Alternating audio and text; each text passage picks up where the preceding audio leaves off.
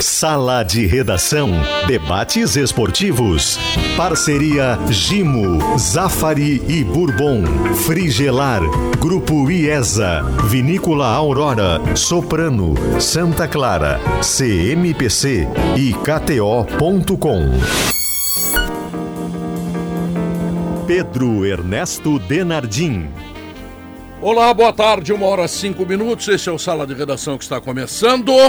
E de imediato eu trago para você, que é nosso ouvinte, para poder participar do programa, a pesquisa interativa. Com a artilharia de Pedro Henrique, o Inter ainda precisa no mercado buscar um grande centroavante? Sim ou não, tá? Então, por favor, você pode se ligar conosco no Twitter no arroba esportesgzh ou no canal de YouTube de GZH. E o patrocínio para calcário e argamassa confie na FIDA e Killing, a tinta gaúcha que entra em campo. A Facate Lembra tem vestibular dia 7 de fevereiro, inscrições em www.facate.br. E a Blueville é uma história de sabores para toda a família. Zé Alberto Andrade, a vitória do Inter ontem. Que alegria estar aqui novo, Pedro. Que alegria estar aqui de novo. Ah, Pedro, a vitória do Inter, eu tenho achado os jogos do Campeonato Gaúcho algumas coisas insuficientes para a dupla Grenal.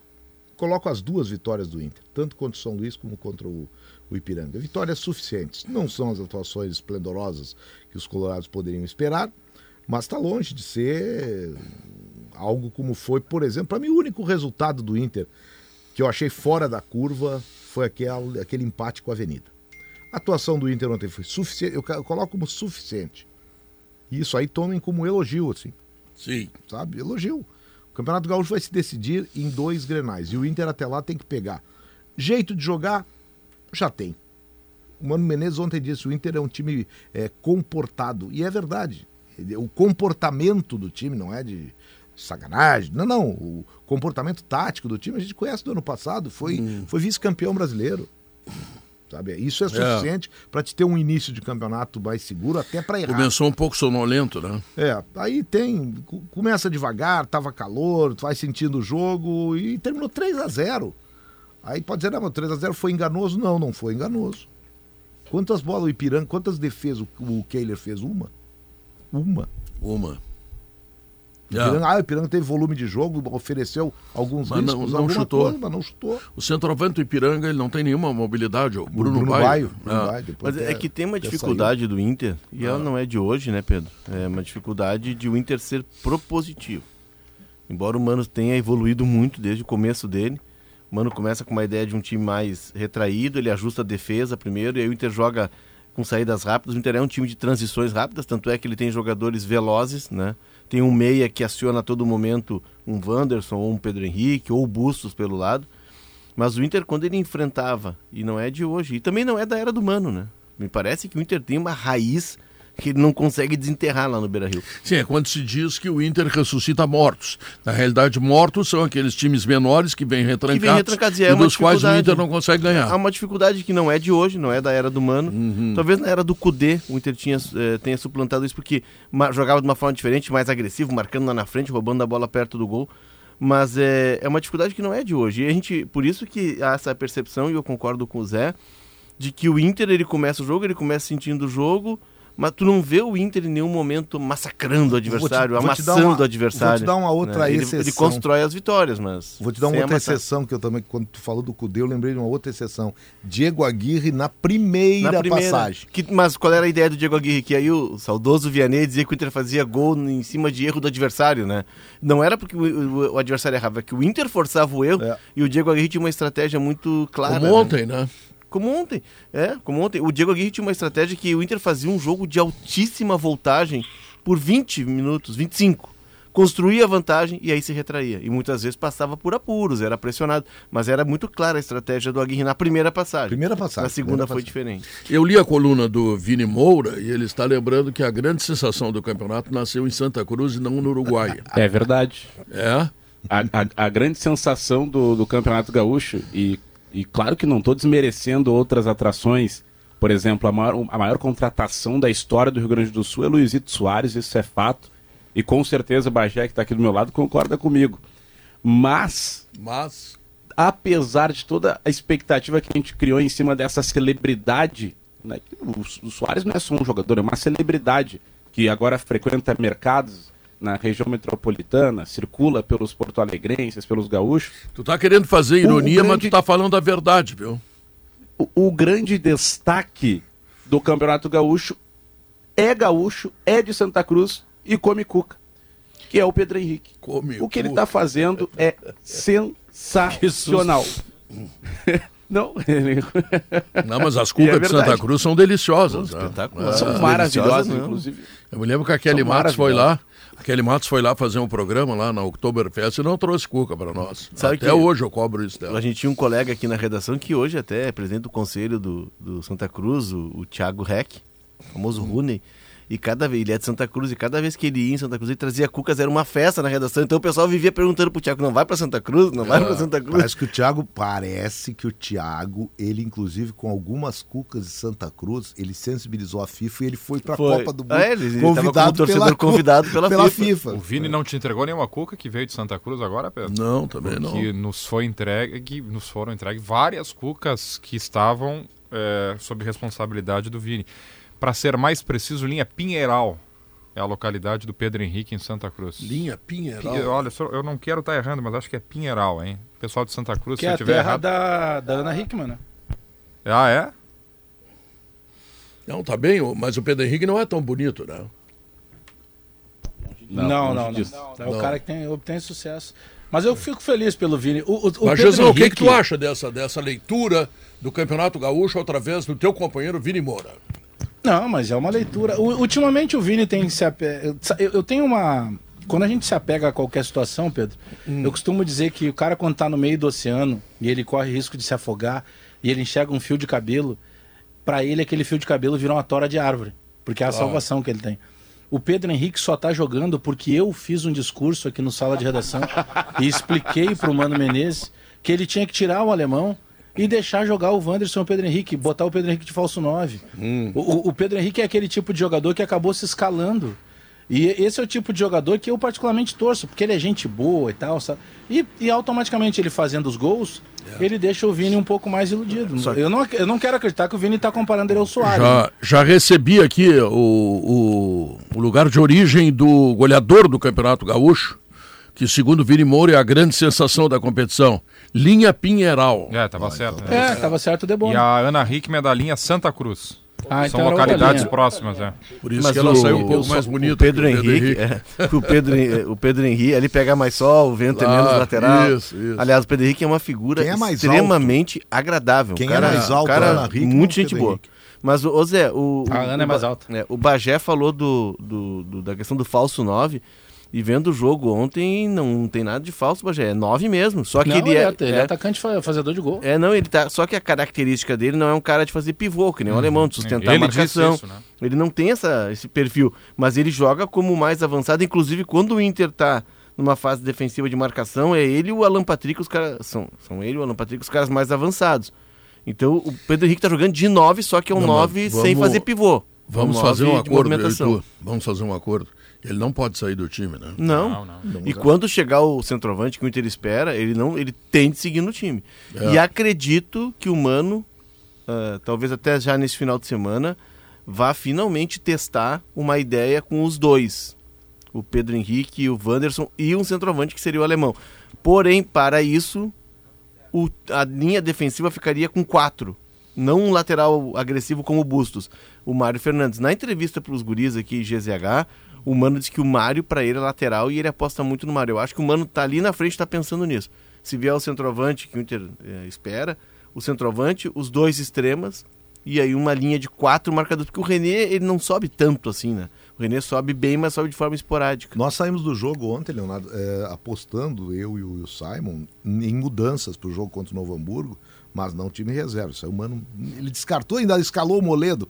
E o Moledo tem duas situações. A primeira delas, o Mano diz que a característica até do campo ruim facilita o Moledo. Claro, é a jogada mais simplificada, é a bola. Sim, é jogo de rebater, né? Re- jogo de rebater, isso é claro. Agora tem uma outra coisa também, que Ah. essa o Mano disse na entrelinha. Ele tinha dito que o na semana que vem volta o mercado. Então o jogo do o Moledo não, ser, não precisa ser preservado nesse jogo, mesmo que ele tenha a idade que tem, seja pesado, não precisa ser preservado, porque no jogo contra o Caxias, provavelmente ele será preservado porque volta o Gabriel Mercado. Mas o gramado do Estádio do Vale deve ser levado em conta, né? Eu não sei, Leonardo, se é uma convicção do Mano testar dois atacantes de lado, como a gente tem pedido, ou se é uma ideia de revezamento de grupo, porque ele não fez isso contra o Avenida em Santa Cruz, ele não fez isso contra o São Luís, Não, não gosta? ele não gosta. E ele tira o Pedro Henrique e coloca o alemão nos dois jogos em casa. É, Então, mas eu, eu- eu- eu- porque, vamos lá, ele não vai fazer isso no brasileiro, não me tem, parece. tem dois cenários aí, Debona. Para início de jogo. É, um cenário. para isso de jogo é impensável. Isso. Ele só Pensando usou- com a cabeça dele, né? Ele É só, usou, só tinha usado os dois juntos naquele primeiro tempo contra o Palmeiras, que, que foi ruim, né? Sem centroavante. Sem centroavante, os dois jogando de costa, não tinha nem, late- nem cara de lado nem centroavante. Tá, mas dois Ele e mais o centroavante. Eu acho que ele pode usar nesse ano, por quê? Porque agora ele tem lateral. Embo- Embora eu acho que o Bustos não deva sair do time. Eu acho que o Bustos é uma das grandes Não, contratações claro que que, o não Inter sai, fez recentemente. claro não. Mas agora ele tem um lateral. Porque não adianta ele ter dois pontas e o lateral dele, cuja característica é ir pelo flanco, ele forçar ir por dentro. Aí não adianta. Agora, se tu tiver um lateral mais defensivo como o Mário, que é um cara que guarda a posição, tu pode sim jogar. E aí o, o Mano tem essa alternativa, essa Ah, característica. mas será que é proibido o Bustos avançar e fazer jogadas com o Pedro Henrique pelo lado direito? Ele- porque Não, é normalmente ele vai sozinho Mas- porque não tem aquele jogador ali. Não, não é, Ah, que, não é que ele vá sozinho, Pedro. É, o, o, o- o Mano, na, na ideia de jogo dele, ele usa um dos, um dos velocistas pelo lado esquerdo, o Wanderson, Pedro Henrique, e o quem dá a amplitude, quem abre o campo do outro lado é o, é o Bustos. Bustos. Na fase ofensiva, o Bustos é quase um ponteiro. Se tu tem o Pedro Henrique na frente, ele vai ter que passar por cima do Pedro Henrique, e ele não consegue ir O por Renato dentro, fez né? isso com o Grêmio na quarta, né? Exato. Com o lateral. O, o Reinaldo, o- no, no caso do Ferreira, no jogo contra o Esportivo, o Reinaldo era o cara que ia mais por dentro. E ele deixou o lado do campo pro Ferreira. Porque o Ferreira tem o drible, né? Ele desmonta a marcação. É, é- é uma, tu precisa ter laterais, que se chama na, na gíria do, do Tatiquês, lateral construtor. O cara que não vá tanto na velocidade de cruzar pelo lado e que, tem, que enverede pelo meio. Muitos times, inclusive, preferem usar laterais de pé trocado. Porque aí o cara vem por dentro, né? E o, o- o direito jogando com o pé esquerdo vem pra dentro e consegue virar um meia na fase ofensiva. Lado esquerdo, o lateral construtor desse aí, o superlativo pra mim deles, que eu adorava ver jogar, chamava-se Juan Pablo Sorin. É. Cara, o é que o Sorin era o exagero, ninguém pode E querer. o Sorinho do era seu- pé trocado também, né? Mas tinha o Arce, né? É, não, não, mas o Sorin era de- o Sorin aparecia de centroavante. O Arce, o Arce subia pra cruzar É. o- ou até pra chutar. Mas Isso. o Sorin não, o Sorin ele fazia uma diagonal da lateral esquerda, é, tipo o Gilberto também, né? É, Passava muito. exatamente, mas o Sorin aparecia muito na frente, foram muitos os gols que a gente viu Kleber o Sorin, Chicletinho. é, o Sorin dentro da área no- na marca do pênalti, por Ah, exemplo. fazendo gol de centroavante. É, gol do centroavante. O Júnior era um pouco disso, né? O Júnior, que depois. O Júnior era craque, né? É, o Júnior. É, É, falando chamado Sorinho Maestro, também, né? né? O Sorinho é um cara acima da média, né? O Júnior, o Júnior ah, durante a Copa do Mundo, a gente convivia muito com o pessoal ali. E, e o Júnior tem uma. O Vanderlei Luxemburgo faz uma sacanagem, né? Ele diz que o Júnior, quando ele jogava no Flamengo, o Júnior tinha que jogar pela direita porque ele era o lateral esquerdo. O Luxemburgo era O reserva. Luxa. Não, e- e- mas é Tem uma verdade. preleção dele que ele faz pro Ronaldinho Gaúcho numa Olimpíada, que o Ronaldinho começa a rir e levanta a mão, né? Aí o Luxemburgo para e pergunta: o que, que foi, Ronaldo? Ô, professor, tem 12 na foto aí. Porque ele era reserva. Aí o, o, o Júnior, o Luxemburgo disse que é, ele, ele, bot- ele botou o Júnior na direita porque ele era o lateral esquerdo. O Júnior batia com o pé direito, tem um golaço do Júnior, inclusive, um, que tá volta e meia a gente vê no, no YouTube. Aí eu dizia, Júnior, eu sei da tua carreira, tu é maestro, mas porque o Lucha saiu da, da lateral do Flamengo. Ele disse, não, é verdade, sim, foram três jogos, mas ele era titular. Pedro, além da disparidade da dupla Grenal para os demais, que já era algo esperado, a gente tem visto um nível técnico dos jogos, independentemente da dupla Grenal, bem preocupante, né? Bem preocupante. É, ontem, por exemplo, em São Luís e Novo Hamburgo, o próprio Juventude, que teve muita dificuldade para ganhar depois de seis meses, tomou bola na trave no final. Eu acho que é um alerta ligado aí para o nível técnico do Campeonato Gaúcho. A disparidade da dupla a gente já previa por conta da, do investimento e da preparação com tempo maior. Tanto que o Everton Cury disse que quem fizer oito pontos escapa do rebaixamento. Everton Cury, campeão gaúcho como vice-presidente no Novo isso. Hamburgo, né? E aí eh, a gente lembrou que no ano passado o Juventude escapou com 11 pontos, mas no ano passado tinha times com alguma qualidade. Ah, o como, por exemplo, o Ipiranga, de Erechim. sim, foi líder. É, que, que neste momento, neste momento, ele vem de duas derrotas. Ele perdeu para o Avenida e tomou Inter. três do Internacional. Ou seja, não, não repete o que fez no Não. ano passado. O Mas Ipiranga do ano passado não apareceu ainda, né? é, se tu pensar Novo Hamburgo, Esportivo e Aimoré, Novo Hamburgo tem dois pontos e os outros têm um. E nós já passamos a quarta rodada, estamos na quinta. Novo Hamburgo fez um gol no gauchão. E, te- e demitiu o técnico hoje, né? É. Gabarto. Júnior. Gabardo Júnior. Mas gente- mesmo com a disparidade, É. mesmo com a disparidade, tem alguns pontos ali no, no Inter que apesar da vitória, a gente ainda sente falta, né? E é muito importante bater nesse ponto. O Inter precisa mais do que nunca de reforços e contratações para o seu elenco. Ah, o que a gente percebe do Inter, daí e- indo, de- indo com o que o Debona falou, que né, a qualidade técnica é muito diferente, mas mesmo assim a gente consegue ver pontos que, independente do adversário, os times encontram dificuldade. Por exemplo, o Inter tem muita dificuldade em manter um padrão de qualidade durante o jogo.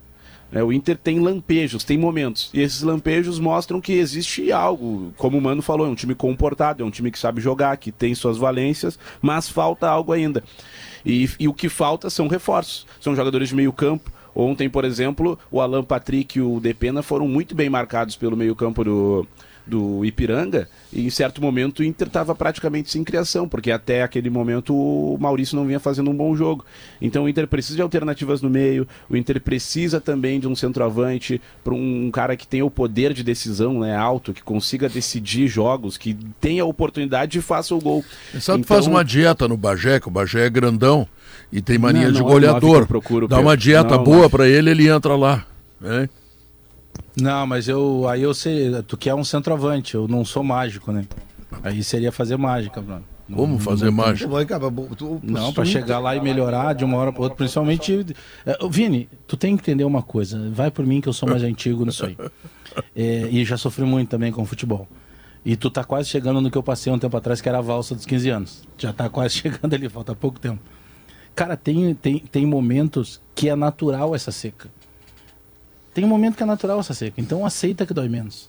Aceita Sabe? o quê? Não, não- não- não fica cobrando que todo jogador que chega, ele vai chegar com o peso de ter que resolver. E isso atrapalha todo um contexto. Não, mas é que aí vai de cada um. Por exemplo, qualquer jogador que vá vestir a camisa do Internacional, eu vou cobrar que ele, que ele seja essa pessoa. Independente de onde ele veio, independente do- da carreira dele e do currículo dele. Por exemplo, o Baralhas veio do Atlético Goianiense. O que eu cobro dele é que ele tem uma atuação espetacular e tem um desempenho incrível com a camisa do Inter. Senão, nem vem pro Inter, Barry.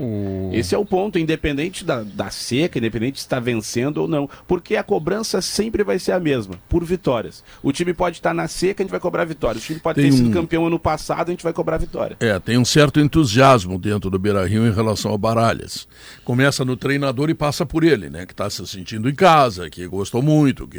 Tá- Bom, é bom, tá, ele está com um ambiente bom para poder produzir. Favorável. Agora, será que ele é tudo isso? Mas ele chega pra chance da vida, né? É, Claro que é. pra- pra alguns jogadores isso funciona muito, né? É, pois é. Coletivamente ainda não apareceu né, a grande atuação do Inter, mas o Inter foi melhor ontem do que contra o São Luís, apesar de ter feito quatro no time de Juí. Até porque o adversário exigiu É, mais. o, o meio-campo apareceu mais ontem, participou mais. O Alan Patrick é, é, consegue se- destacar. O Zé já fez mas assim eu- com as eu mãos que ele acho- quer eu falar do acho- Maurício. Quero né? te dar uma porrada. Eu, eu acho que são, eu acho que são lampejos que teve o. Lampejos. Porque- Muito pela fragilidade jogo- do adversário. Não, não, mas é, cuida bem, no jogo, tá? teve determinados momentos que o Ipiranga ficou tocando bola o tempo inteiro. Ele não tinha chegada na área, não tinha capacidade Tem de uma falha individual. Eu não daria o pênalti.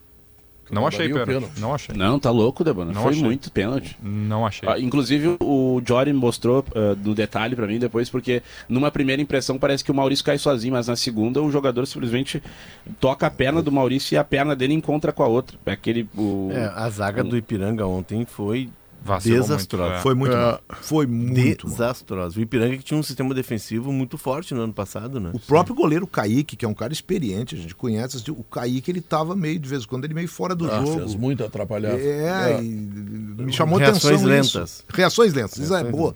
Reações lentas. E a defesa parecia é, desentrosada ali, o- os dois zagueiros. Mas eu disse que eu ia dar uma porrada no Debona. Não é isso. É uma. o- ontem também eu vi. Mas eu gostaria que tu desse. Só para esquentar o programa. Pedro, eu Ah. não, não sou Ah, disso. por favor. Não sou disso. Dá uma porrada, hein? Não, não sou disso. até porque, não sou disso até porque tu é maior e mais novo do que eu. né? Pra, pra bobo eu também não sirvo. É. Mas não, é que o Debona hoje ele falou, o Vini ontem tinha feito essa observação e eu, de certa forma, eu não discordo dele, que é a questão do Maurício. Eu até votei no Maurício ontem como o melhor em campo. Para mim, o Maurício e a validade do Maurício no jogo de ontem e talvez na temporada não seja pela brilhatura do Maurício. Para mim, ele é o grande avalista daquele que é, assim, o cara mais importante do Inter. Alan Patrick. Alan Patrick. Ele é o avalista do Alan Patrick. O Alan Patrick já está jogando 90 minutos, ele está sendo fundamental. O, o segundo gol do Inter, o, o lance do pênalti, Toda a jogada dele. jogada dele. Depois ele. ele Ele tá melhor, ele tá se movimentando mais. é que ele é né? muito importante para o Inter pela Ele é o centro do Ele time não, do não tem Inter ninguém hoje. que faça o que ele faz. Mas para fazer aquilo e para não se desgastar excessivamente, precisa ter alguém que corra o campo inteiro, ou quase isso, embora só na diagonal, que é uma- um veso do, do, do Maurício. E o Maurício faz isso, sem falar que o Maurício chuta de fora da área, o que é fundamental. Gostei do Baralhas ontem, primeiro lance que veio, ele mandou o canudo. Claro. Tem que mandar. O, time, o outro time tá fechado, tá retrancado, tem que mandar. Foi o que faltou para a seleção brasileira na Copa do Mundo, foi chute a média distância, uma das coisas, né? Então acho que o Maurício tem esse crédito ainda. Não é da brilhatura pessoal, ele tem capacidade, mas é não se entregar nunca, ele corre sempre, proporciona jogadas importantes. Ele ontem fez um gol porque não desistiu, todo mundo parou. Achando Todo mundo parou. Todo mundo achando que tinha pênalti, Ah. ele foi lá e meteu o Eu gol. achei que ele ia dar pênalti. Pois é. Ah, Talvez ele Então, erre essa porque é a ele minha- está é minha participando defesa. mais do jogo, é isso? Digamos- Ele erra bastante, né? Porque a bola passa Ah. nele e ele busca a bola. É, mas é Entendi. que assim, é que tem, tem um ponto, tá? A gente tá, a gente tá tratando de um campeonato gaúcho e a minha cobrança a ele é justamente ela vem já do, campo, do, do último campeonato brasileiro. Eu acho o Maurício um bom jogador. Quero até comentar isso, porque tava vendo alguns comentários do pessoal falando: ah, o Vini pega no pé do, do Maurício e tal. Não, eu acho ele bom jogador e cobro de quem eu acredito que pode entregar mais. Ou seja, o, o Maurício, ele é um bom jogador, só que o número de decisões erradas que ele tem tomado é muito alta, né? Em um, jogadas com espaço, cruzamento livre para botar na área, para poder decidir e ele tem tomado decisões erradas. Essa é a minha cobrança. E, eu, e, e quando eu vejo isso, eu penso o seguinte. O, o, o, o, o futebol, ele às vezes ele não te permite duas chances. Às vezes tem uma, duas, três. E nessas três tu tem que aproveitar. E depois, os jogos ficando mais difíceis, as chances vão diminuir automaticamente. E aí, a, é, a- é, é- é um pecado ele, ele, ele desperdiçar tantas oportunidades, entendeu? Essa é minha, essa é minha crítica pro Maurício nesse início de competição. É Ele tem ele uma é o- taxa, taxa de, de, de desenvolvimento dentro do campo muito grande. Muito grande. né? É, é que Ah. ele, é, ele é um cara que é o do desafogo no Inter. O que é o Wanderson de um lado é o Maurício do outro. Se a gente for lembrar, o Maurício chega no Inter pra, como um meia. E, inclusive na seleção sub-20 ele jogava por trás do centroavante que era o Yuri Alberto. E pela direita. É, Nessa- e- não, e até pela a gente- direita eu me lembro de ter entrevistado o técnico da seleção sub-20 e ele disse: Não, eu uso o Maurício por trás do centroavante como meia de chegada. E no Inter ele virou um jogador de lado. Ele é um cara que ocupa o corredor, porque ali no meio o Alan Patrick é quem reina ali, é o cara que coordena. E aliás, é o cara que está centralizando tudo no Inter, né? Ele era o camisa 10 da seleção, né? Exato, Da de da base. sub-20. Então, é, é um jogador que está em desenvolvimento. Ele é jovem, tem 22 anos e, e toma decisões erradas, toma, mas está em processo ainda de, de formação. O Maurício talvez esteja finalizando o seu processo de formação. Se imaginava que ele seria um meia, mais meia clássico. Não, não é. Ele é um jogador de velocidade, um jogador de transição, de velocidade, chute, né? um jogador drible é, em velocidade. Enfim, eu acho que é, uma, é um jogador precioso que tem para um contexto de coletivo do time. Ele não vai ser o Alan Patrick, que vai resolver tudo, que vai descobrir os caminhos que ninguém descobriu. né? Enfim, é, é- é um jovem, né, Vini? Ele é um jovem, como todo jovem tem as suas oscilações. Mas ele está evoluindo, ele começou mal a temporada e está evoluindo. Eu coloco na mesma Mas ele, ele prateleira do Johnny. sonolento, como todo o time É. do Inter. né? Fica difícil tu, tu, tu, tu jogar em cima de alguém todo esse processo. Ontem o Maurício teve dificuldades, errou passes e tal, mas ele sofreu o pênalti, ele fez o gol, tá, tá justificado. Né? Zé votou nele, né, Zé? Votei cheguei, nele, ele tava- Cheguei depois aqui, Ele boa tarde. estava bem, ele estava bem marcado. O, o- havia uma marcação muito forte no Depena e no Alan Patrick. Sim. E aí meio que deram uma liberdade relativa para o Maurício, porque sabiam que E era ele não soube que era- utilizar, o Vini flagrou isso bem no jogo. Mas a- por quê? Porque a bola passou demais nele. Passou demais nele, era ele o desafio. É, ele, ele não se omite, né? Isso Não. ele não pode fazer. Ele, ele teve bola que ele pegou na linha de fundo, foi marcar jogador na linha de fundo do Inter. O, o Vini. Ele não, ele não, não se cansa de, de se entregar ao time. Eu, eu valorizo demais isso. O torcedor valoriza. E alguém falou ontem, o Pedro Henrique, o Vini falou, o Pedro Henrique é essa imagem. O, o carisma do Pedro Henrique tá também na presença dele em tudo. Ele não tem bola perdida. E o Maurício é parecido. Essa é uma característica desse time do Inter, né, Vini? Tu falaste da questão dos reforços, Vini. E aí, olhando ontem o banco do Inter. Gurizada, né? É, o Inter tem, tinha no banco ontem Emerson Júnior, Anthony, Mário, Tauan, Igor Gomes, Felipe, Baralhas, Matheus Dias, Lucas Ramos, Estevam, Alemão e Luca. O Emerson Tá. Júnior é o menino que vazou as fotos, vazaram as fotos? É, é o Emerson Júnior, goleiro. Mas assim, Parabéns tá, pra ele. é, tá muito, tá muito claro, é tatuado, né? Tá muito clara Bastante a tatuagem, É né? cheio de tatuagem. Tá Se muito, eu tivesse aquele corpo, eu também deixava vazar a foto. Enfim. É, ainda bem que tu não tem. É, Tá um faria, e desabafo, faria, né, e faria tatuagem também. E, Aqui mas do enfim, grupo, eu acho que o- até tenho. aqui do grupo, quem faz a foto não está presente. A minha tatuagem eu fiz em determinado local do corpo, é Santo Antônio da Patrulha. Ah, não, Pedro. Ah, tá. Ah, mas me bom. disseram que o Pedro tinha tatuado a banda de rock preferida dele, YouTube. Vai vir com aquele. Eu achei que o Pedro ia vir com o papo do lembrança de- do Sesc Centenário de Santo Antônio da Patrulha. É Ah, isso, para isso. Aí, Pedro. mas, Meu Não, No eu- atual momento tá só em Iá. Tá, Não, mas foi- tá, foi- foi- na- nós estamos começando a se apro- até a curva. Estamos começando a nos aproximar Quem do terreno de- pantanoso. Vamos voltar. Deixa eu voltar no Inter aqui. Caímos no pântano Vai, já, dá, Léo. dá falta, dá falta uma hora e meia pra Kelly chegar. Não vai Então, dar. vou- deixa eu voltar na- na- no, no- no grupo do Inter ali. Isso, isso. Assim, é, olhando o banco do Inter, Como vocês são bandados. jogadores formados, tá? Formados, jogadores prontos, assim, que o Mano tem como pronto, tá? Ah, o Mário Fernandes, o Baralhas, que estreou ontem, que chegou agora, e o, E o Alemão. e o alemão que tá em também Pronto, processo, é. é. tá em processo de formação. Então tá mais isso que já é um mais claro do que isso, de que o Inter precisa buscar contratações e a direção vai buscar. E o Mano ontem deu uma pista de que tá esperando pra logo e tá muito otimista. Você é mais pista claro ou é que letra pra direção Não, dois Não, jogadores é disseram, o Léo pista. pegou bem. O, o Mano disse isso e o Depena, na entrevista que ele deu ali na Zona Mista, acho que foi pro Zé, se não me engano. O Simon. Simon. Simon, perdão, Simon Bianchini. Estavam falando, nem, nem foi perguntado exatamente. Ele diz: não, a gente sabe que o clube está vindo com reforços, reforços para ser titular. Quer dizer, isso, aqui- isso tá no ambiente do Inter, essa história. Olha, vai vir, vai vir. Porque o próprio Depena trouxe sem ser perguntado. É que Mas essa- até agora vieram não, dois tudo reservas. bem, Pedro, mas é, a, Não, não, é a não, ideia essa relação, de não quando- se atirar no o relação lugar. Mano, aqui quando o de- Mano deu a resposta assim, não, não, daqui a algumas, Otimista, né? algumas rodadas vocês vão ter duas ou três novidades. Ele riu. E eu tava perguntando novidades, não era nem. Fui eu que perguntei. Não era nem novidades de jogadores de fora. Eu queria saber o que, que o time pode apresentar eh, de novidade. Ele podia ter dito assim: Não, Mano, olha. tava o- boa a entrevista do Mano. ontem. Ele olha, disse que o, o dois ponteiros no centroavante vai aparecer. Isso. Ninguém perguntou, mas ele disse: não, vai aparecer, É, não, dependendo do adversário. Nesse contra o Ipiranga, o meio-campo era muito povoado, talvez a gente fosse sofrer um pouco, pouco defensivamente, mas vai acontecer, espere que vai, vai testar, acontecer. até a gente estava tratando disso, jogando essa tua chegada, ele vai, ele vai testar isso. Eu não sei se daqui a pouco ali na frente com- ele quer usar o Mário Fernandes. Ele já demonstrou essa vontade.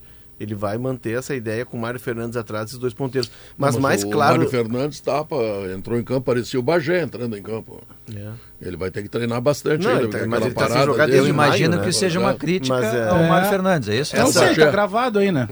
Fica Essa, gravado. essa nominata, mais do que nunca, essa nominata ontem mais do. Ontem ele não entrou, né? Não, não, foi no primeiro Não, jogo não, contra a Avenida. O Avenida, lá no Santa Cruz. Mas Foi essa- mal, né? mais claro do que, o, de que o Inter precisa de reforço do que essa nominata, não precisa, né? Só se colocar não um outdoor dúvida. na frente do Beira Rio. Tu tem dois jogadores e meio completos. completo, o resto é menino. O resto é gurizada. A própria É, é ideia do Pedro Henrique como falso 9 é, é um indicativo disso. Quer dizer, tu tem um centroavante que não está em condições de ser titular nesse momento, tem que improvisar um cara que, como ponteiro, é já era suficiente, entende? Isso, então é óbvio e- que precisa. Ali estava um pouco do meu objetivo quando eu fiz a pergunta É. do que que esse time desse ano em relação ao time bem comportado que o Mano falou, e eu acho que está certo. É, o que, que esse time de agora, nesses poucos jogos, já podia ter dado ao Mano que o do ano passado ainda não tinha dado. Eu achei que ele vinha pelo lado, olha, o Pedro Henrique tá, eh, tá conseguindo se adaptar, já é goleador do campeonato. Não, ele não veio por aí. Ele, na verdade, ele não disse nenhuma coisa que ele tenha visto como acréscimo ao time. No final é que ele disse, não, mas vocês vão ver coisas novas, novidades daqui, umas duas ou três novidades, daí riu. Óbvio que não tá, não são novidades táticas. Não, Claro, Peças, claro. né, são peças, é. O que não é novidade também, eu vi o Aurora Reserva ser campeão. Claro, rapaz. Foi lá na França, na Portugal, com o Chardonnay, tá? E ganhou medalha de ouro. Por isso é que eu digo, Aurora Reserva é feito para você. E tem aquela verdadeira experiência do melhor da Serra Gaúcha. Por falar em Serra, a Santa Clara, né, que está lá em Carlos Barbosa, tem as linguiças calabresa. Elas são defumadas artesanalmente, com ingredientes selecionados e sabor único. No aperitivo, na pizza, na feijoada e até no cachorro quente, elas deixam tudo muito mais saboroso. Santa Clara, há 110 anos, a gente faz as melhores delícias para você fazer tudo melhor. E sabe onde é que tu encontra vinho da Aurora e também as linguiças calabresas da Santa Clara? No Zafari. E tu tá sabendo, né? Verão é para se divertir. Passe no Zafari antes de partir. Verão é para relaxar, passe no Zafari para aproveitar. Sala de redação vai ao intervalo comercial e volta em seguida.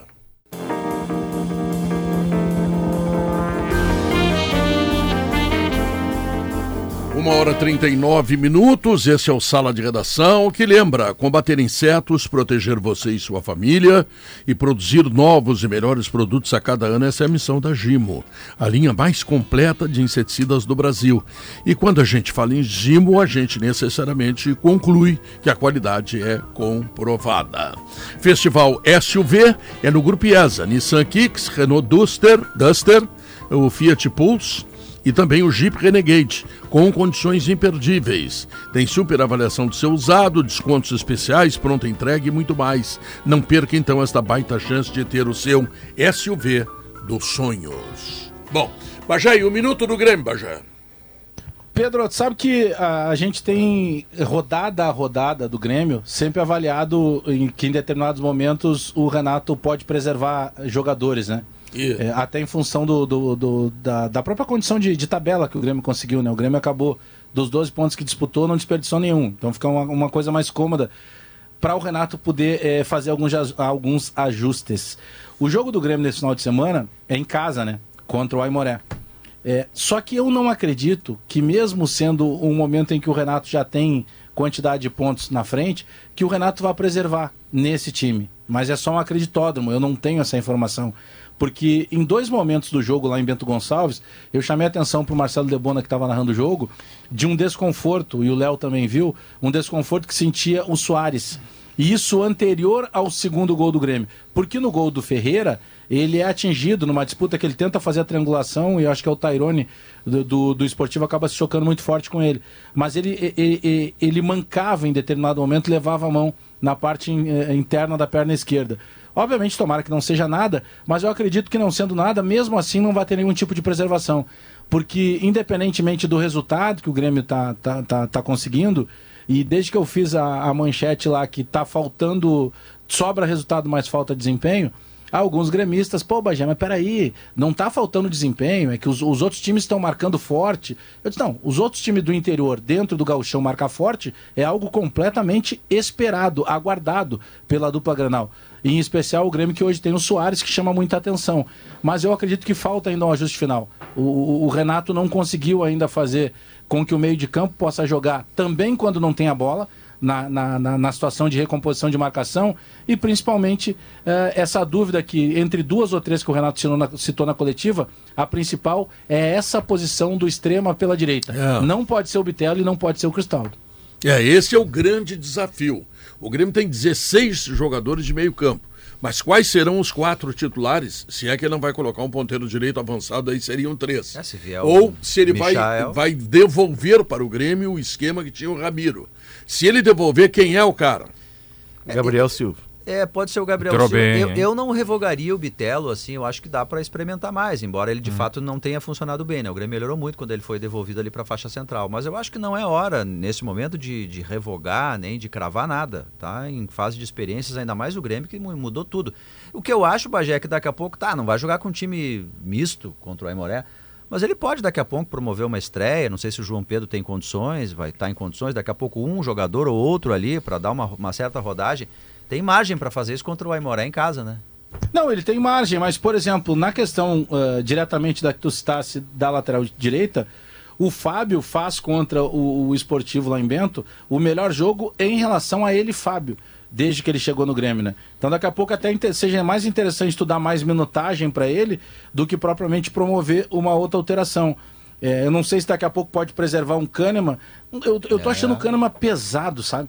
Eu- o Kahneman não é a idade, tá porque ele tem pesado. 32, mas É. não é mais aquele caçador que, que foi outrora, sabe? E não é questão de idade. Pô, de 31 para 32 não tem tanta diferença assim do que ele tinha feito Eu na acho temporada que o passada. ano- É a questão de um dele, ano sem jogar. sem jogar. Do ano, É um sem, ano jogar sem jogar e e, tem- com uma cirurgia de quadril. Exatamente. se, a, se a cirurgia fosse, por exemplo, na canela, no joelho, talvez esse tipo de mobilidade que ele E o não jogo tem... não exige do Kahneman, né? Os adversários não exigem do Kahneman. Não, mas é que tá. Quando exige que a gente nota isso, ô Debona. Mas tu sabe Esse que é tem um, um dos gols do Soares Bagé contra o São Luís na Recopa, que é uma antecipação no meio-campo ao melhor estilo Kahneman.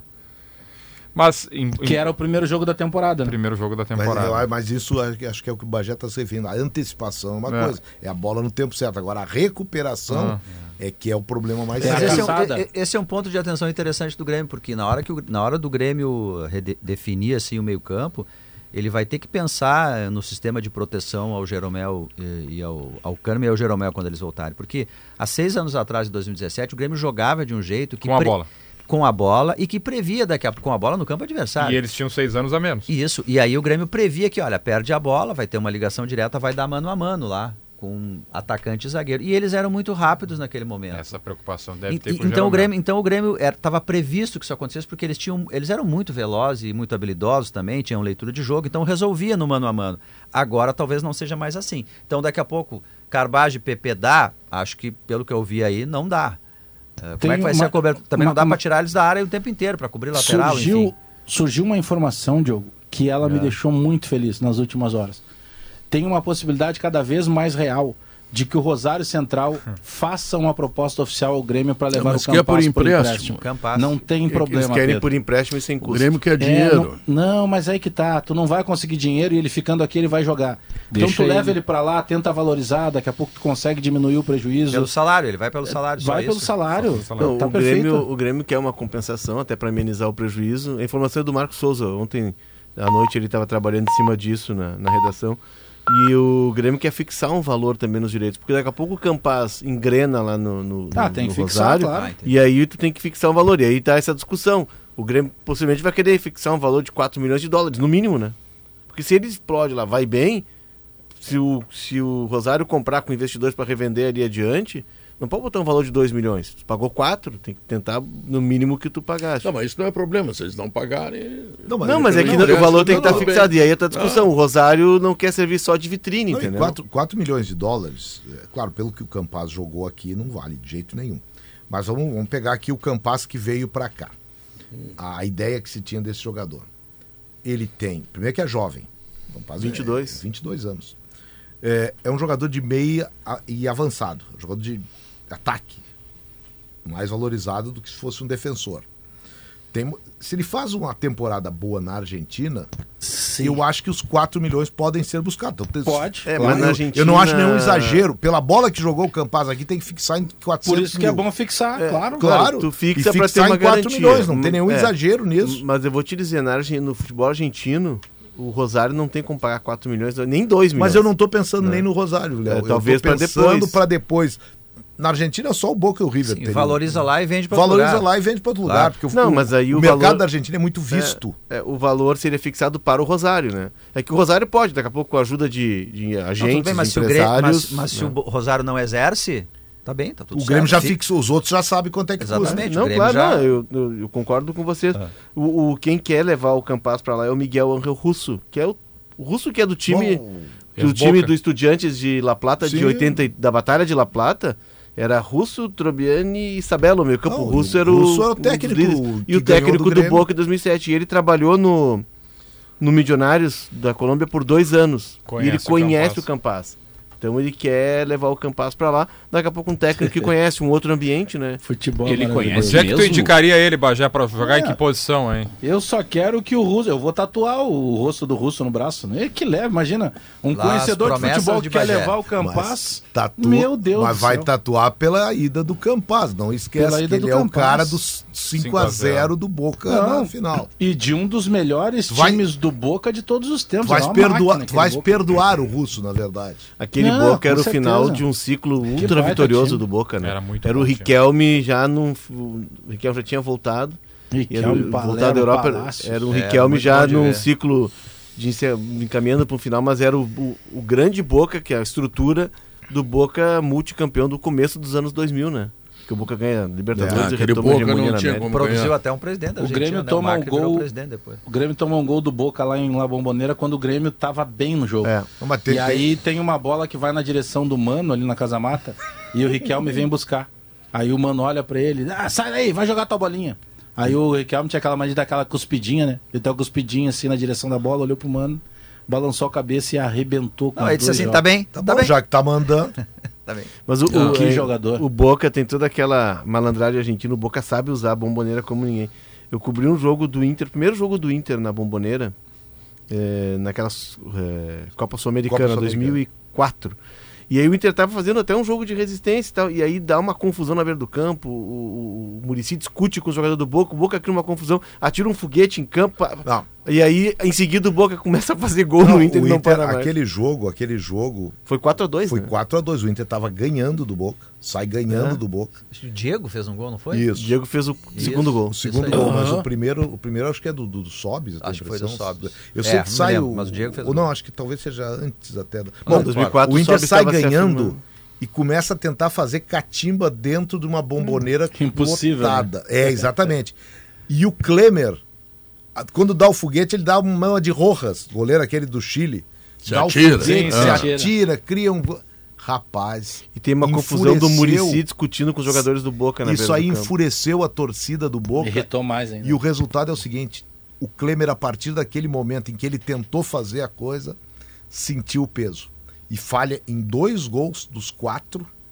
Ele falha. E o Inter perde a. A torcida do Boca ganha aquele jogo. Vira o jogo para 4 a 1 E aí o Diego faz o gol do. E, o segundo e gol. a torcida começa a pular na bomboneira e, e eu tava nas tribunas de imprensa e o estádio começa a sacudir.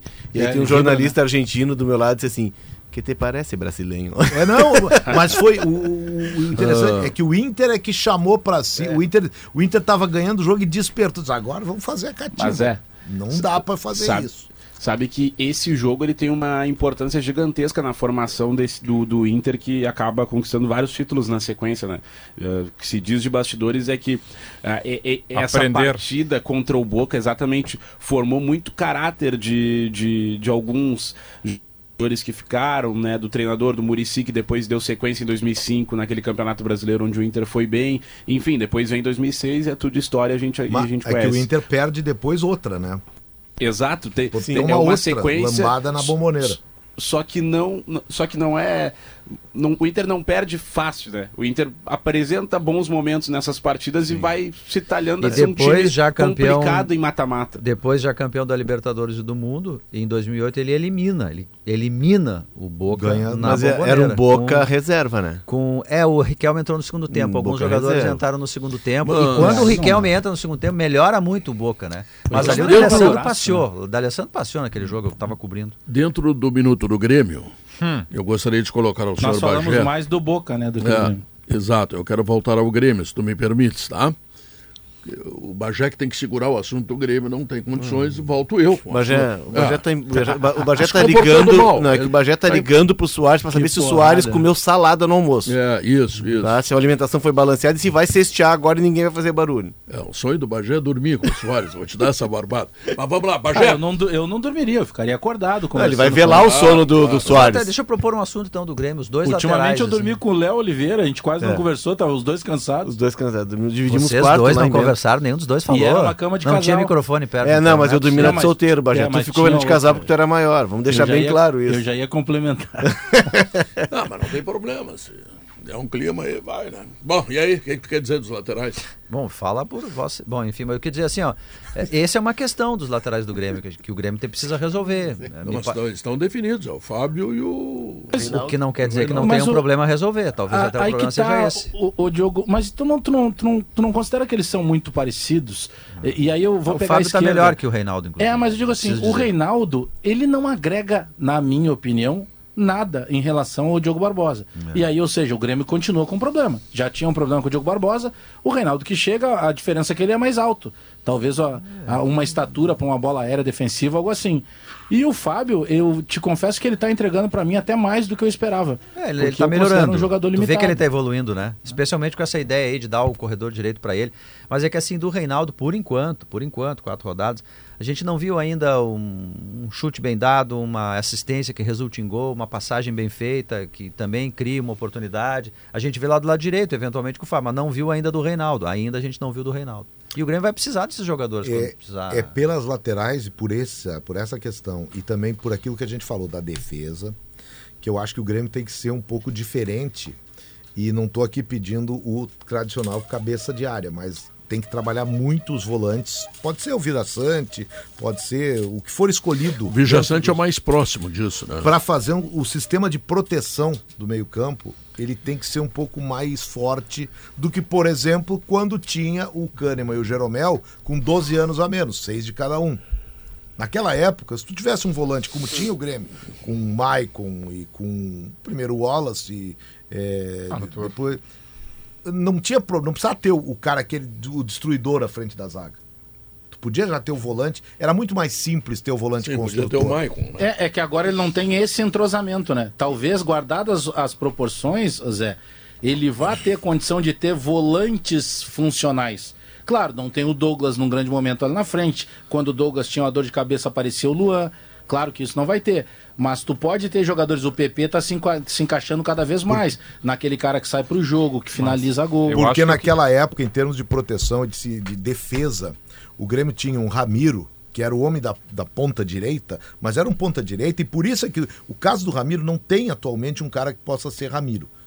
Talvez, olha, dá, pra tentar até um do lateral, o Fábio, por exemplo, dá pra tentar. Vai acabar entrando o Tassiano ali. Por- pode, porque o Ramiro ele tinha por origem a lateral direita.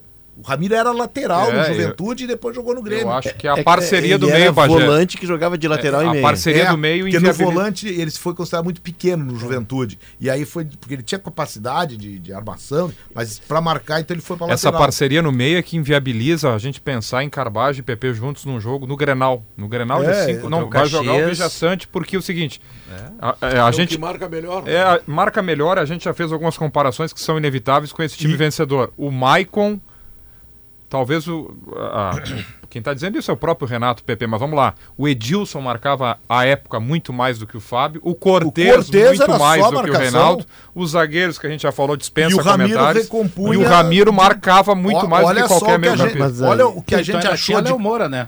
O, o E que- ainda tinha exato. não. Olha É. o que a gente achou de, re- de composição, é, de compactação para dar liberdade pro Maicon. Porque por senão é exemplo. muito É carimbador muita no meio, é muito É, jogador parecido. é- Porque o PP é o carimbador, o Carbajo pareceu o cara do passe curto, ainda que seja o meia, e o Carbajo também. E, e a grande notícia pra mim no jogo de quarta-feira é o PP fazer um lançamento, Leonardo, de 50 40 metros, metros, né, né? lá do campo de defesa, e no momento em que o esportivo estava com os dois homens na frente da área, achar aquele chute. Então ele se notabilizou agora como meio-campista para jogar com o Bitelo. É. O Vijaçante é o terceiro. O- tem dois pontos. Primeiro, depois do jogo eu recebi uma mensagem né, de alguém próximo ali da, da comissão do Grêmio e estava ouvindo o balanço final e em determinado momento eu disse, olha, pra, tá claro para mim que vai jogar dependendo do adversário. Nesse jogo contra o Esportivo é possível tu ter Carbádio e PP. Tipo, o Claro. Esportivo não atacou o Grêmio. E a mensagem que eu recebi é a seguinte, todos, assim. dependendo do adversário, Carbádio e PP, se o adversário for mais agressivo, Vila Sante e, e PP. PP. né? É, o Vila Sante é o caçador. É, então, o assim, cara pra correr pra marcar é, o é, Vila Sante. é o cara que dá mais consistência. Mas a, o, o que- o que o Grêmio precisa definir é o modelo de jogo. E aí, como é que é o modelo? Não é nem a questão de sistema. O Grêmio do, do, do 2015, 16, 17, que tinha o Maicon, o Grêmio se defendia com a bola. Era um time que tinha controle do jogo. O Grêmio rodava, rodava, rodava, tonteava o adversário, encontrava o espaço e acionava seus protagonistas, geralmente um cara do lado. E marcava mais, né? Quando não tinha bola, não, tinha mas um é, é que, reduzido é também. que na verdade ele ficava pouco sem a bola, né, Bajé? Então ele marcava com a bola. O Grêmio, é, o Grêmio envolvia o adversário e ficava com a bola o máximo de tempo possível. Esse time não tem o Maicon que tem essa característica, embora o Renato procure no PP. Ele é um time de toques mais rápidos. É preciso saber se esse Grêmio vai marcar lá em cima, sufocando a saída do adversário e com as linhas próximas para proteger a zaga que é Mas não lenta. pode marcar lá em cima Ou- um contra-ataque, os Pois é, mas tu, se tiver, se tu tiver mecanismos de bloqueio, É é um do perde e pressiona, tu né? consegue É, fazer isso. Ou o Grêmio vai com jogar o com meio- construindo. Não, Ah, mas é que não. são quatro jogos não. ainda. É. Eu acho que o jeito que o Renato gosta de jogar, Léo, a gente sabe como é. Ele quer ser, ele quer ter a bola, ele prefere volantes que são, sejam Não, apoiadores. e desmanchou um time Só- de pé de rato É, que tentar ele tem botar que qualidade. esse time, né? Então os problemas Claro. vão aparecendo. Um deles Só é parem de, falar no nome do Maicon aí, que eu tô no lado do Vini aqui, ele arrepia toda hora que fala no Maicon. Então, Quem? usem outra comparação. Quem? Quem é Maicon? É, toda vez que cita Maicon. É, quem é? O Maicon ganhou o Grenal de ti antes de começar o jogo. Uma. Não, não, não. Eu, É, mas o Grêmio, olha geração, aqui, ó, o Grêmio- disse que não. O Grêmio tem definição na defesa e no ataque, tá tudo pronto. O que o problema é é resolver jogo. o meio-campo. É o Tudo tic-tac pronto, mas não sei se Bom. o suficiente. Ah, eu também. É. Perfeito. Mas aí, Zé, é que eu tava só voltando aí, precisa definir como é que vai ser o Grêmio. Se ele vai jogar com as linhas projetadas lá em cima marcando, se ele vai partir de trás com a bola e vai tentar ter o controle o máximo possível, é difícil porque são jogadores de toques mais rápidos. Ou se daqui a pouco ele vai ter sim uma postura um pouquinho mais de meia pressão, com os jogadores mais posicionados, um volante que proteja e que seja o cara para cobertura, Porque seria o é Vila Sante. ofensivo, né, Léo? É, e Ele sim, é um ele tem que definir isso. vezes. Uh, No jogo Não, não, de Bento ele ele, é- já testou algo diferente. Ele é ofensivo com Douglas, com Luan, com o Ramiro fazendo aquele. mas isso mas é- Aquela com o Jeromel e o Kahneman sete anos Eram antes. três volantes mas- marcadores, lembra? Na segunda passagem dele pro Grêmio, aí ele não tinha peças. Não, aí era um ele time bo- bem diferente. É, Era um botou de o que tinha. reação. Era, era Mas o time ele da quer- bola. É, isso aí. Acontece que ele bola. quer reproduzir aquele Grêmio que ele teve e foi campeão da, da, da Copa do Brasil. Sim, esse é o sonho e de da Eu Libertadores. tô vendo muito E claramente. aí, e aí o, o Debona fez uma comparação aí que é terrível, né? Até Qual? porque tu tem o Soares de centroavante, é brabo jogar só no contra-ataque, né? Não existe.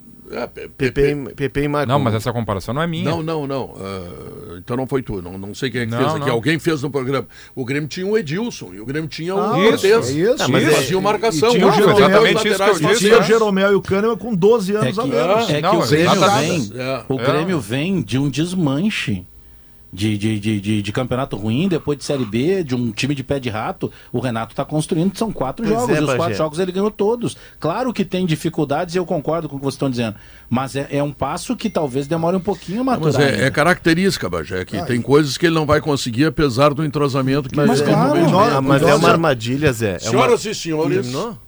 Chegou a hora do Notícia na Hora Certa.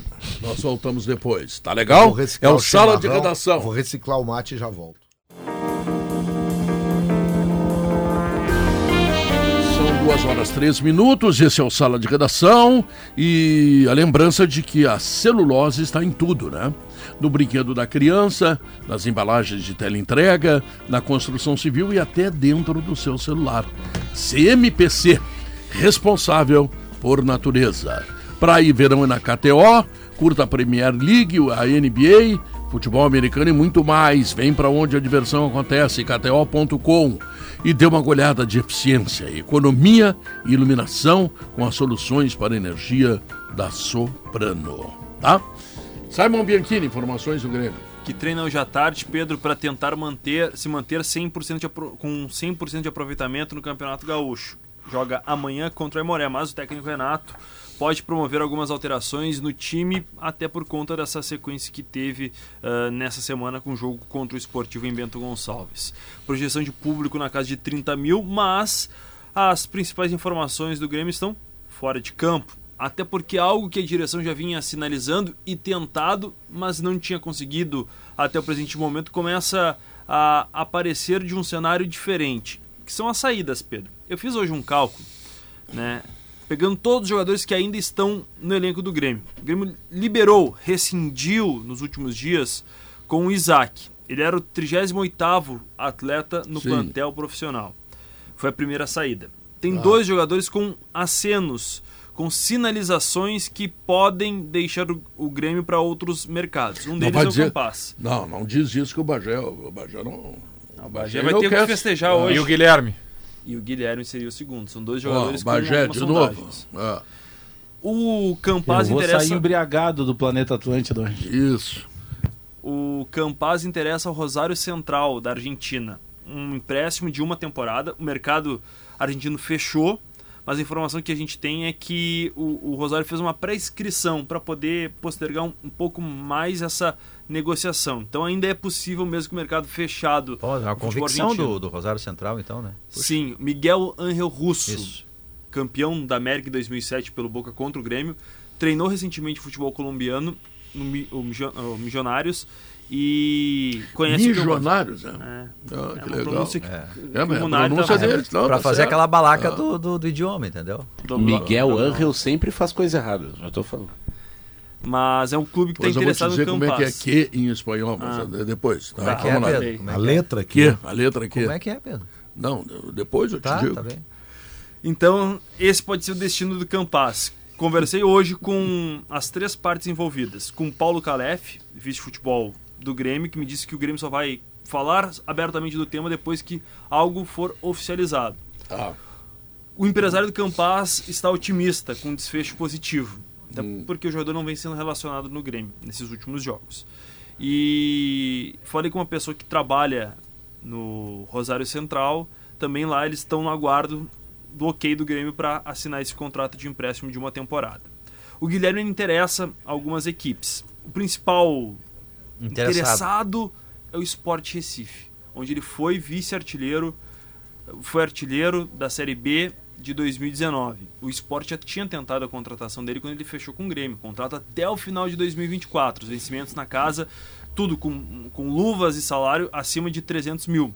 Mas o Sport não tem essa capacidade financeira de bancar o Guilherme por todo esse valor.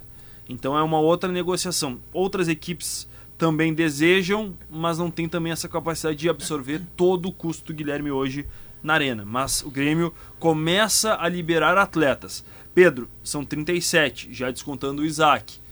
O Renato quer trabalhar de 30 a 32. Se eu descontar o Campaz e o Guilherme, ficam 35. Mas o problema é no meio-campo. São 14 de meio-campistas É, hoje. são 16. 14, eu contei Não, no não, site Pedro, oficial. eram 15 e saiu um. Para de aumentar.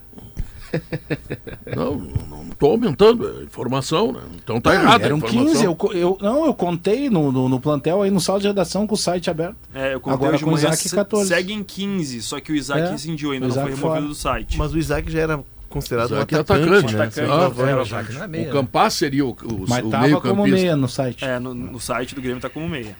Ó, tô abrindo Renato agora. ele como centroavante até já. Fez Meio, gol em Grenal. meio É, campo, tá?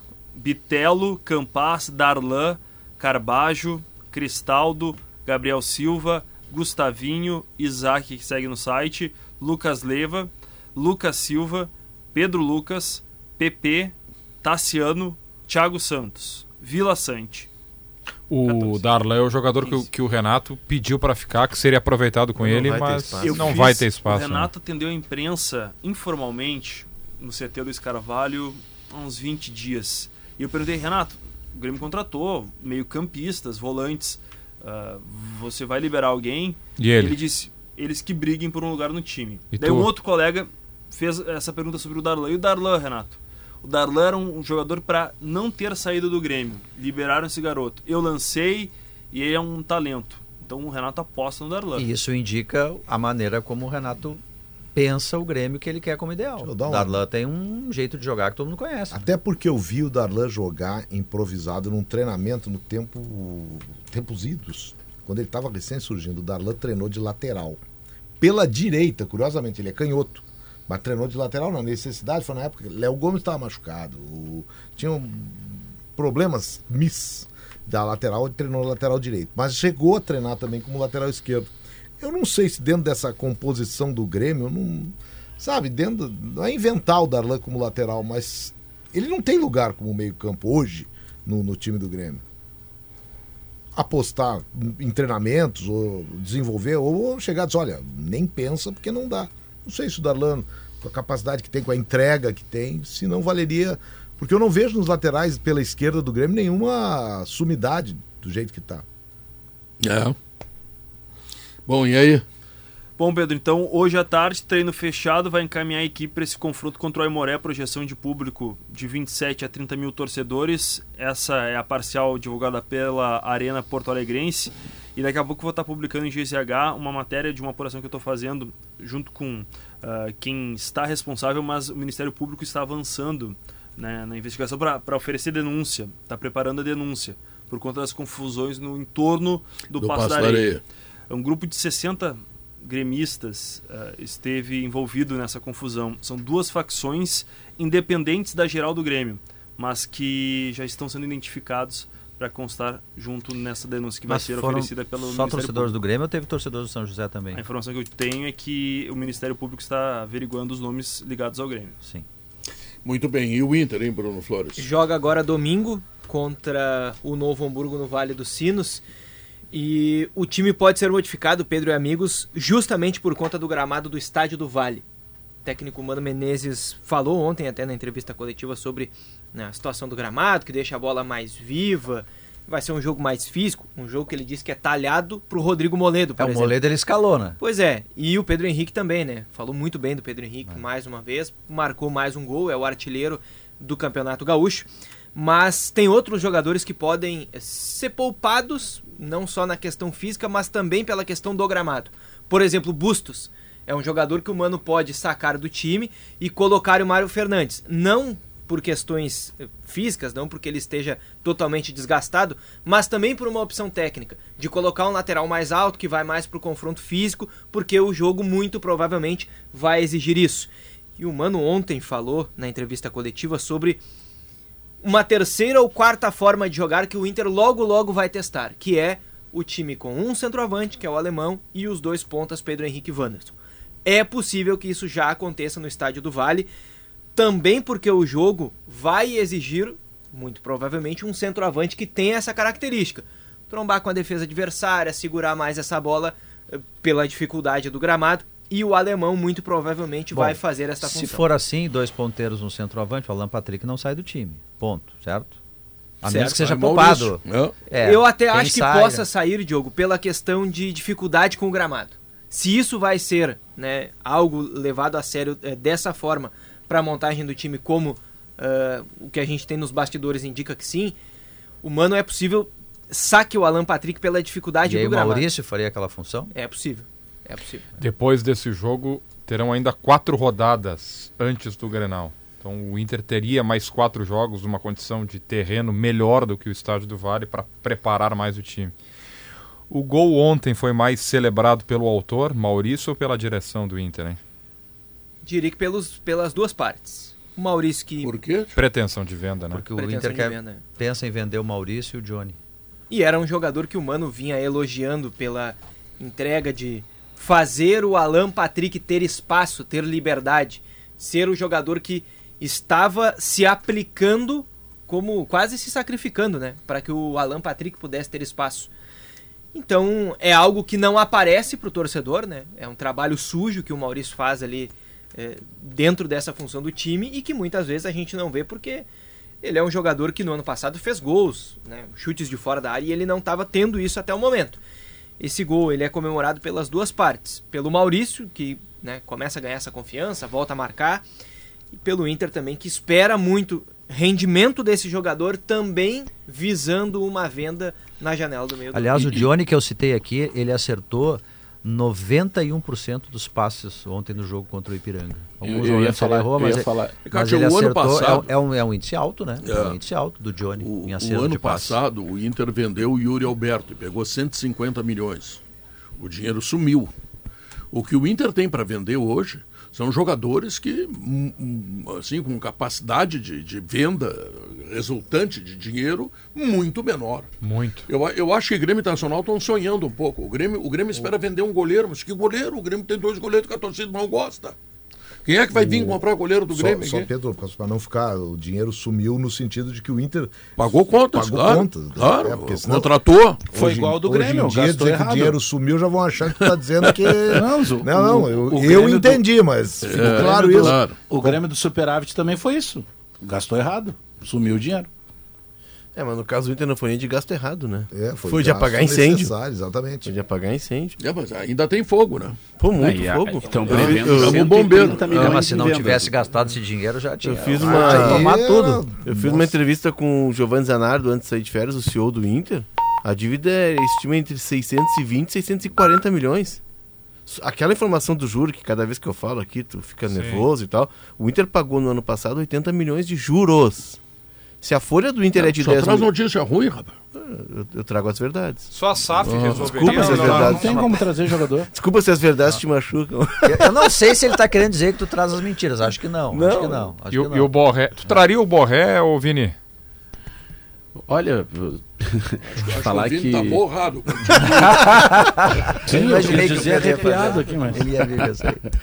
Não, eh, traria, traria. Acho que ele se encaixa na- no, no- estilo de jogador que o Inter procura. E, e- e já adiantando, não acho que ele seja o, o maior centroavante que o Inter poderia trazer né, em vários cenários, mas dentro do que o Inter precisa, eu acho ele uma opção interessante. Né? E ainda mais se a gente for analisar Nossa, Debo, que não no vem, né? mercado de, de, de, de, de jogadores nessa posição, não é uma fácil de tu encontrar atletas. Né? Então o Borré seria uma boa alternativa. Mas o Borré não vem, nós estamos discutindo em cima de algo que não vai acontecer. O Bruno Flores trouxe a informação nesse mesmo microfone.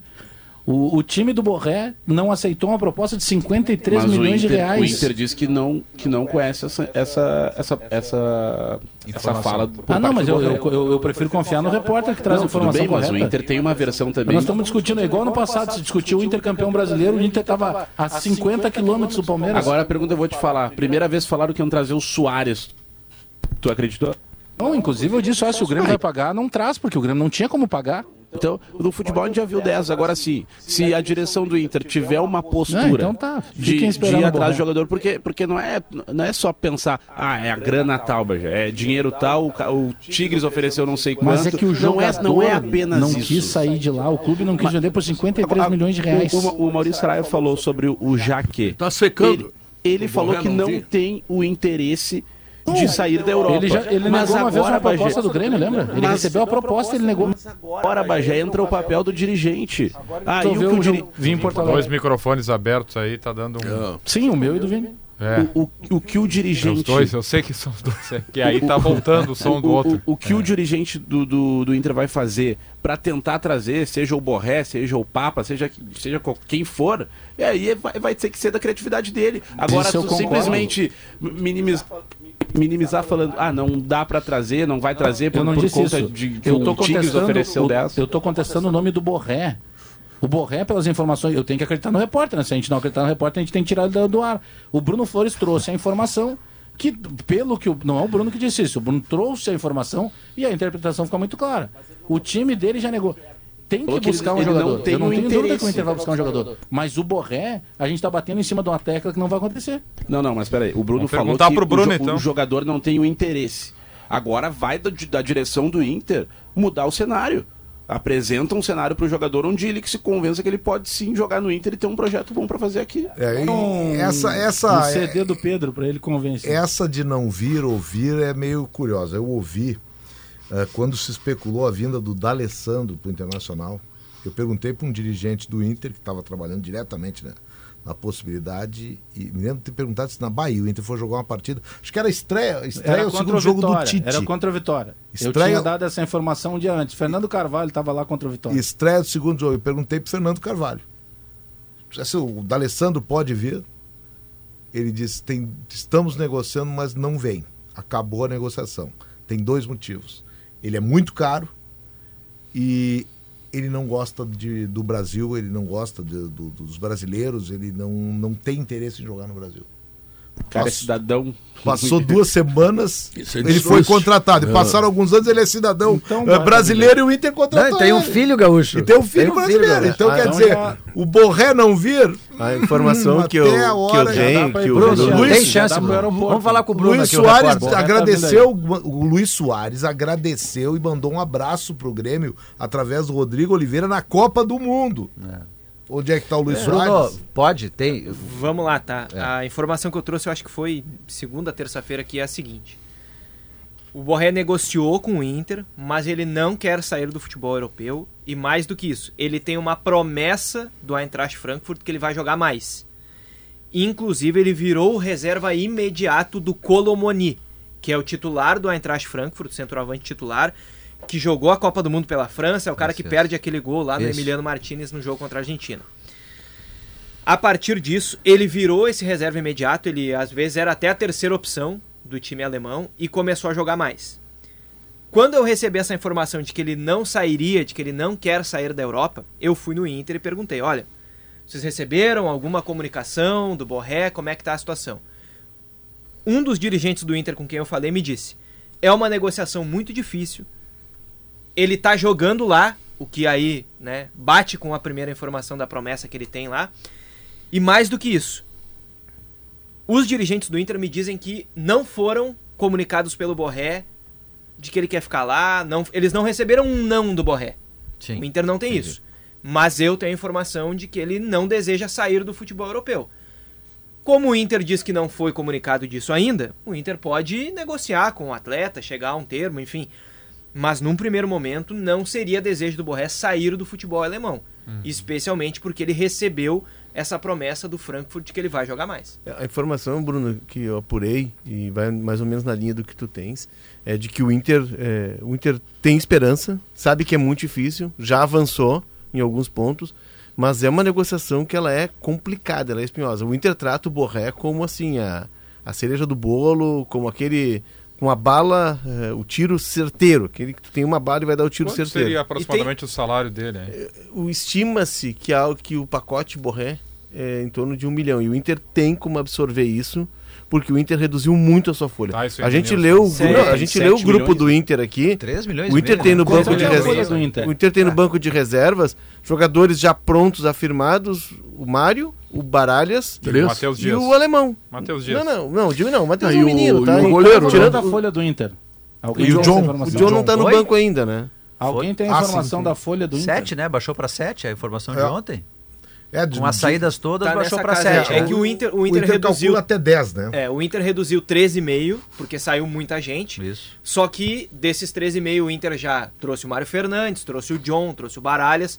Então já reinvestiu uma parte. Agora saiu o Mikael. Saiu o Mikael, que abriu mais um, um- um espaço ali. Só que desses, sei lá, vou colocar 2 milhões, assim, pra gente arredondar, que tá sobrando ainda. O Inter vai reinvestir isso no centroavante. Ma- Mas ela era de quanto no auge? Eu tô querendo fechar essa conta que eu não consegui fechar. Qual é a conta? No ano passado, no Não, caso? No auge ela era de quanto a folha? A folha do Inter chegava a 9, 9,5. É. tá? E aí agora com as reduções até eu tenho a informação de que é um pouco menos até do que 7, porque saiu muita gente. É. hoje o porque grupo do Inter, é- hoje o Inter tem um time titular e um banco de meninos, e os meninos estão começando e aí quando começa tu entra num Não, padrão salarial Pra mais vocês baixo. terem uma ideia, hoje o treino foi reservas apenas no gramado. O coletivo do Inter tinha 5 contra 5, fora os goleiros. Cinco jogadores de linha contra cinco de linha. Então, Até número, né? numericamente- Número, o Inter tem numericamente 26 também. jogadores sendo quatro goleiros. É isso aí. 7 O milhões. Gabriel Mercado que tá entregue E o Gabriel, volante, médico, que tá o se Gabriel recuperando. 7 milhões era, pra, era, era o que o Grêmio queria de folha o ano passado. Depois que tomou- Criminalizando. Não conseguiu. E não O conseguiu. Grêmio tem 14 Tão milhões de folha hoje. Sim, mas é que os 7 milhões do Inter de hoje não serão 7 milhões do ano. Eles, eles passam para tô 10. falando É, agora. é Abre, abre é a isso aí, temporada. é A isso gente aí. tá falando o Inter da vai reinvestir esse é. dinheiro que Ah, abriu na folha. Até por isso, é importante dizer, em nenhum momento os dirigentes do Inter dizem que, por exemplo, o valor do Borré é impraticável. Não. O Tem William Thomas nos, nos deu uma entrevista aqui no Show dos Esportes, acho que faz duas semanas, e eu perguntei e insisti, perguntei duas vezes sobre isso. O Inter considera o valor do Borré impraticável? Dá pra fazer a operação Borré ou tá fora?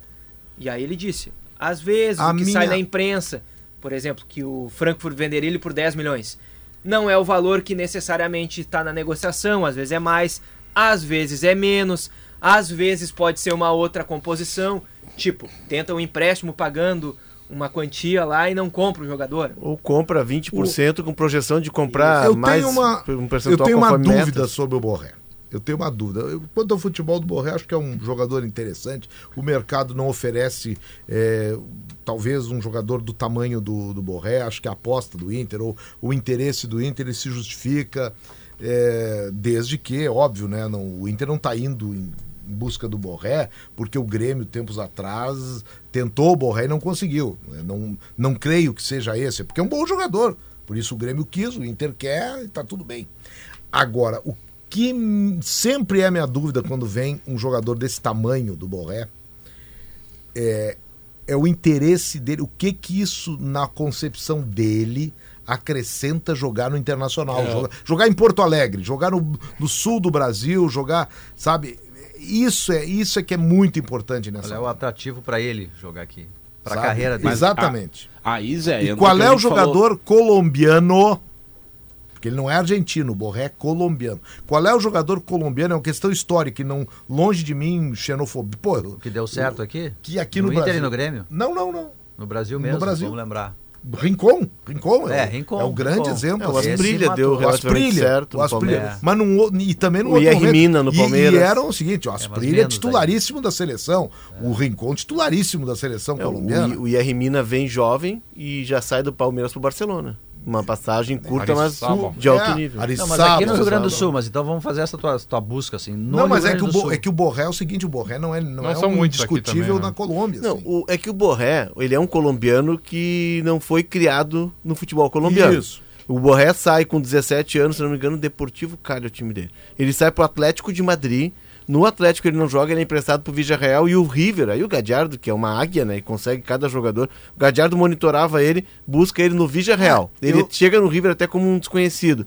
E ele faz todo um trabalho no River. Então esse é um cara que tem uma criação europeia e finalizada na Argentina. Diferente do Campas, que é um cara que sai com Sim, 21 anos não, não, do não tô- futebol essa colombiano. É, não, não tô sim, fazendo. mas é diferente, entendeu? Isso, até porque o Borré já é um jogador, entre aspas, consagrado. A passagem dele no Rio, o interesse Claro. e o valor dele. Esses jogadores a gente tem que ter um, um pouco de cuidado. Se ele vem imbuído de que o Inter é um desafio válido para a carreira dele, pô, aí é golaço, golaço, de placa. Ma- Mas, é. Mas é o risco que o Inter pode correr Mas se o se o Inter chega a fechar esse negócio, não tenho dúvida que é porque o cara quis, quis muito topar o projeto. Se o Inter chega a concretizar né, uma, a contratação de um, de um jogador assim, ou num formato de um, de um O- jogador assim, é porque o Não. jogador topou muito o projeto. Não, não é bem assim, Vini. Eu vou te dar um exemplo. O Vargas foi contratado pelo Grêmio e ele veio passear em Porto Alegre. Ah, o Escoco, por exemplo. Ah, Escoco já que falou em Inter, né? Vargas, Fabian Vargas do Inter. Fabian Vargas é um exemplo de dignidade. Ele veio pro Inter, era jogador campeão do mundo pelo Mas é o Boca, reserva, né? colombiano, mas ele veio pro Inter, não, ele, Ele era- veio pra- ele veio pra ser ser titular. titular. É, ele veio pra jogar, e, se- né? e profissional- profissionalismo do Vargas foi um negócio Não, eu acho que ganha mas um é, é que Vai pro Mundial. é vai pro se fala Mundial, do protagonismo, o Borré, o Sim. Escoco, o Não, Vargas, mas é o próprio pra- Renteria ele dentro- tem uma passagem boa, mas Renteria, era- Renteria é uma Renteria. baita passagem. O Vargas vem do Boca, né? Mas é que o Renteria Boca. não vem como, como o Borré veio, até como o Vargas veio. não. O Renteria era o Borré do River. O, O Renteria veio histórico como do uma Borré- promessa jovem buscada na Isso, Colômbia. O histórico do Borré é completamente diferente pela idade. Exato. estamos falando de um jogador de 27 anos. Tá? Eu não vou comparar o Borré ao Soares, até por seria sacanagem, mas o Soares ainda é um jogador de 36 anos. O Soares é um jogador que já estava, não, peraí, eu vou jogar lá no meu país. Ele veio, jogou ali meia três, quatro meses no Nacional. Opa, apareceu a oportunidade na MLS, não fechou. Aí o Grêmio insistiu, ofereceu um projeto, que ele vem ganhando muito bem. Agora nós estamos falando de um jogador que viria por um milhão com 27 anos jogando na Europa. Porque eu vi isso aqui, o salário é, dele é o que o. Inter propõe pagar. E que, o, e que o. Grêmio, o que o Grêmio se Mas propunha a pagar tempos isso. atrás. Eu não sei se ganha, Bagé, porque Não, os é, contratos na é Europa, maior. Bagé, eles são de salários baixos, tá? De um piso. Baixo não, nada é baixo na Europa, mas de um piso que não é o piso aqui do Brasil, assim, de jogador de top, top de linha, e com metas a serem atingidas. Como ele não tá jogando, não tá fazendo gol, não tá ajudando em conquistas, Não as tá metas não são Não, batidas. ele- e aí o mas salário ele dele entrou- fica naquela, naquele piso ele que entrou- não ele é entrou baixo. Não, tá no outro dia- clube da Europa. Ele entrou outro dia, fez gol e assistência. Não, Ele tudo bem, Bagé, mas assim, tu faz um contrato, se tu jogar.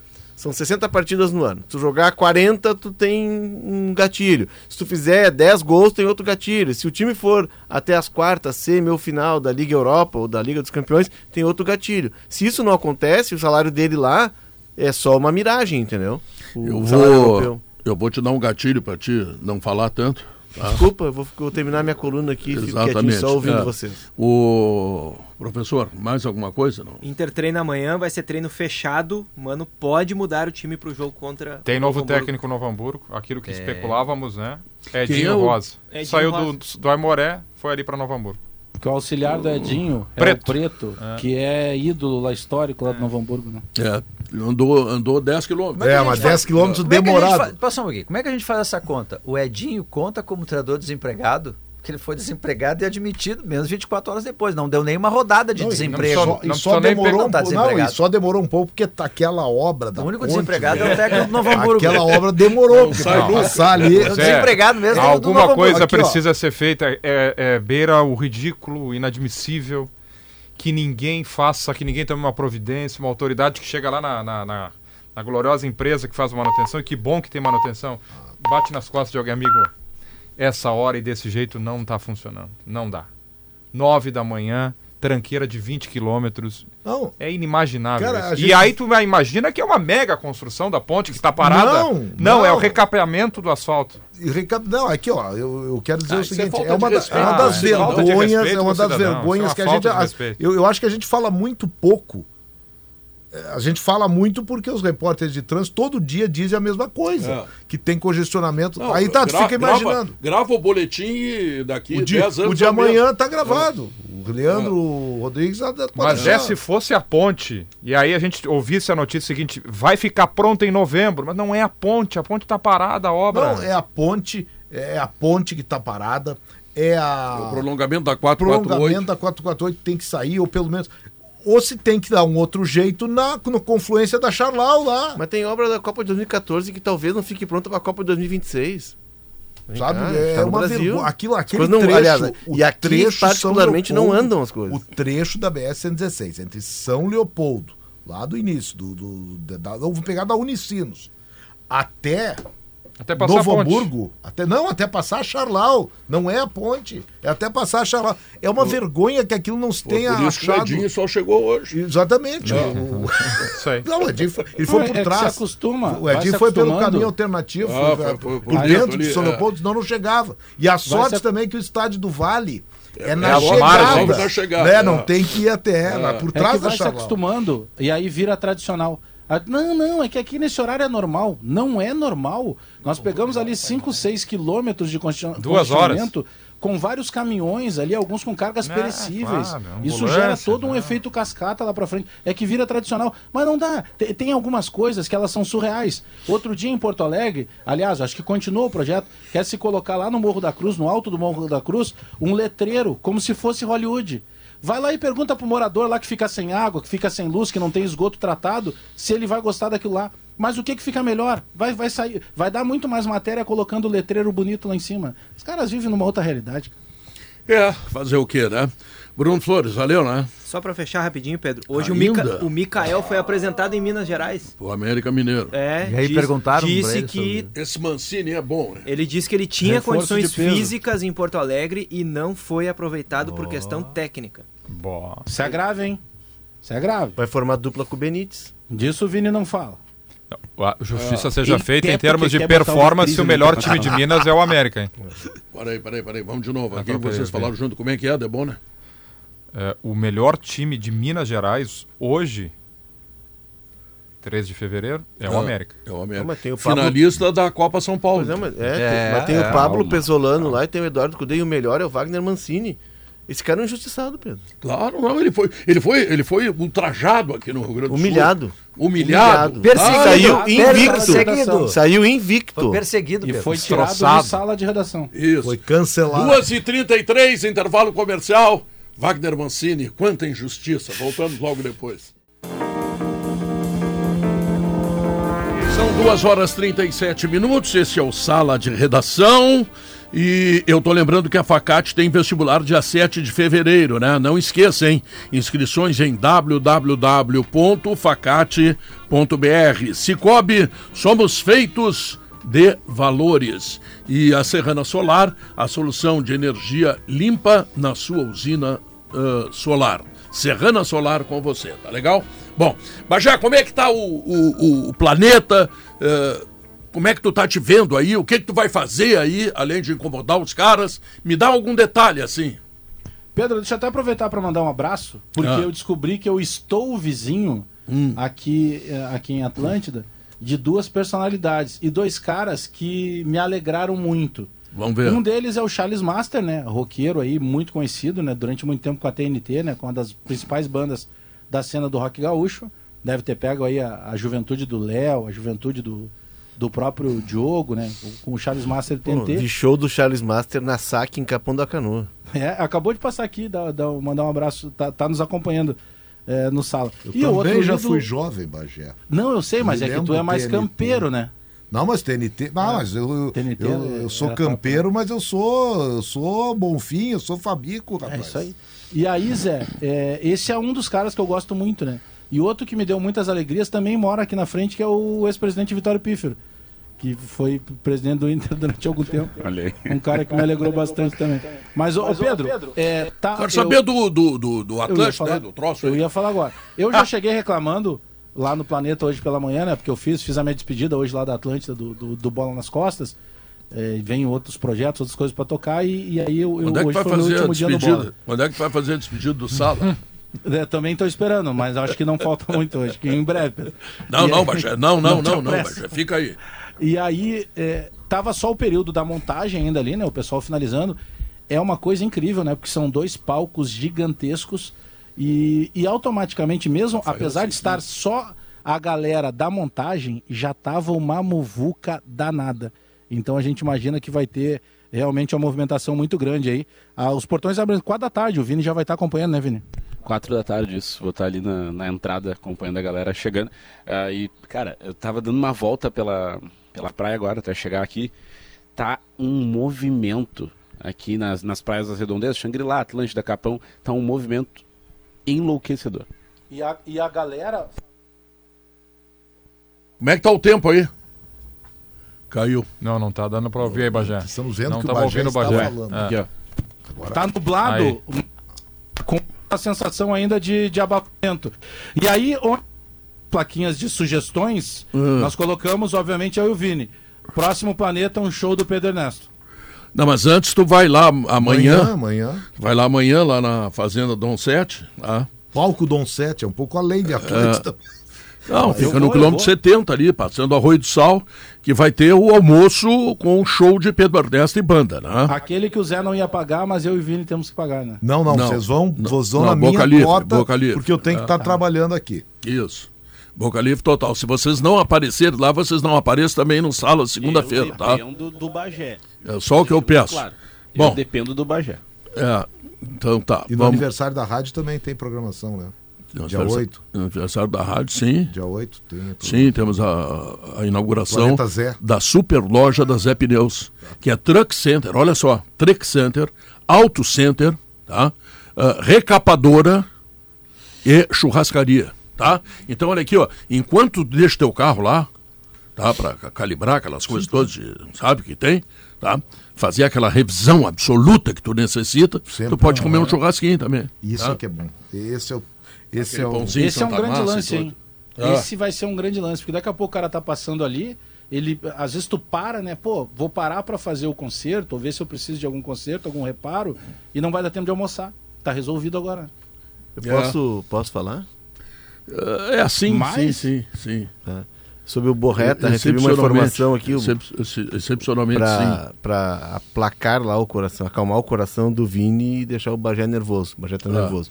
O, o Inter tentou empréstimo, o, Ein- o Eintracht quer vender, e aí tá se buscando uma terceira via que é aquilo que eu disse, daqui a pouco comprar um percentual, colocar gatilhos e negociando. O Inter assumiria o salário do Borré e tá a negociação em andamento. É como eu tinha dito, e dessa minha fonte tinha me dito, ó, não não, diz é uma isso, negociação Bagé, fácil. Não, mas mal, não eu tenho Soares, eu vou ficar preocupado com o Borré. Mas enfim, o Inter está tentando uma terceira via. O Inter tentou um empréstimo e disseram, não, a gente quer vender. Só que o Inter não pode comprar todo o Borré, porque todo o Borré é 10 milhões de euros, se não me engano. É, mas é isso que eu você falou falei. aqui. Eu- Então eu o não- Inter está tentando baixar algo intermediário, compra uma parte dos direitos, prevê compras futuras caso ele atinja metas, mas está na mesa a proposta e aí está em andamento, tá a conversação. Mas o, o meu, o meu discurso foi todo em cima de uma realidade que tu acaba de concordar. É que chegou um momento ali que parece que o Borré vinha para Porto Alegre porque ele queria experimentar chimarrão. Não, ele vai ter, ele vai ter. Alguém tem que convencer o clube lá a liberar. Clube da Europa, Mas é, principalmente, como, não vai como em qualquer negociação. Tem Pedro, não. conversar te- e tem que apresentar o projeto para o jogador e seduzir o jogador Dentro- também, né? Dentro dos nomes falados. Se o Inter traz o Borré e traz o Cuejar, Pois é, Eu, eu, e, eu, e o Inter vai apostar em estrangeiro, não é apostar. O mercado ficou de um jeito tal que jogador brasileiro à disposição para ser titular e o Inter não está buscando. Jogador brasileiro não tem. Não tem. Aliás, é. A CBF ontem colocou em discussão o aumento da cota de estrangeiros, né?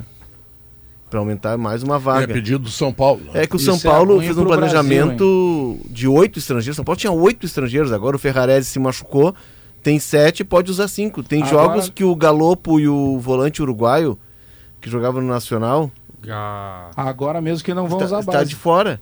Né? tá de, fica de fora e é um jogador importante, porque ele não tem lateral, tem que usar o Orejuela. E isso é importante, segundo o Bagé, para o Grêmio, porque aí tem chance do Campas ficar no banco, Não, pelo mas falando menos. sério, Exato. quanto mais abrir para chegar estrangeiro, menos base tu vai utilizar. É, esse é um movimento, Bajé, que ele não é só para atender os clubes, ele tem que ser seguido de um estudo, porque daqui a pouco nós vamos bater num modelo que é que nem na Inglaterra. É muito mais fácil, em vez de gastar para formar um jogador por 8, 10 busca anos, ele tu vai ali busca na Argentina, busca no Uruguai, busca na Colômbia, e vai chegar um momento que a gente não vai poder usar esses caras na seleção, né? Vai faltar jogador brasileiro, que foi o que aconteceu na Inglaterra, que precisou desenvolver um projeto de base e formação para ter uma seleção. E aí a Inglaterra conseguiu, a partir de um trabalho de longo prazo, montar seleções de base e hoje já se reflete na seleção principal. Encerrei aqui, Pedro, parei de falar. É, chega.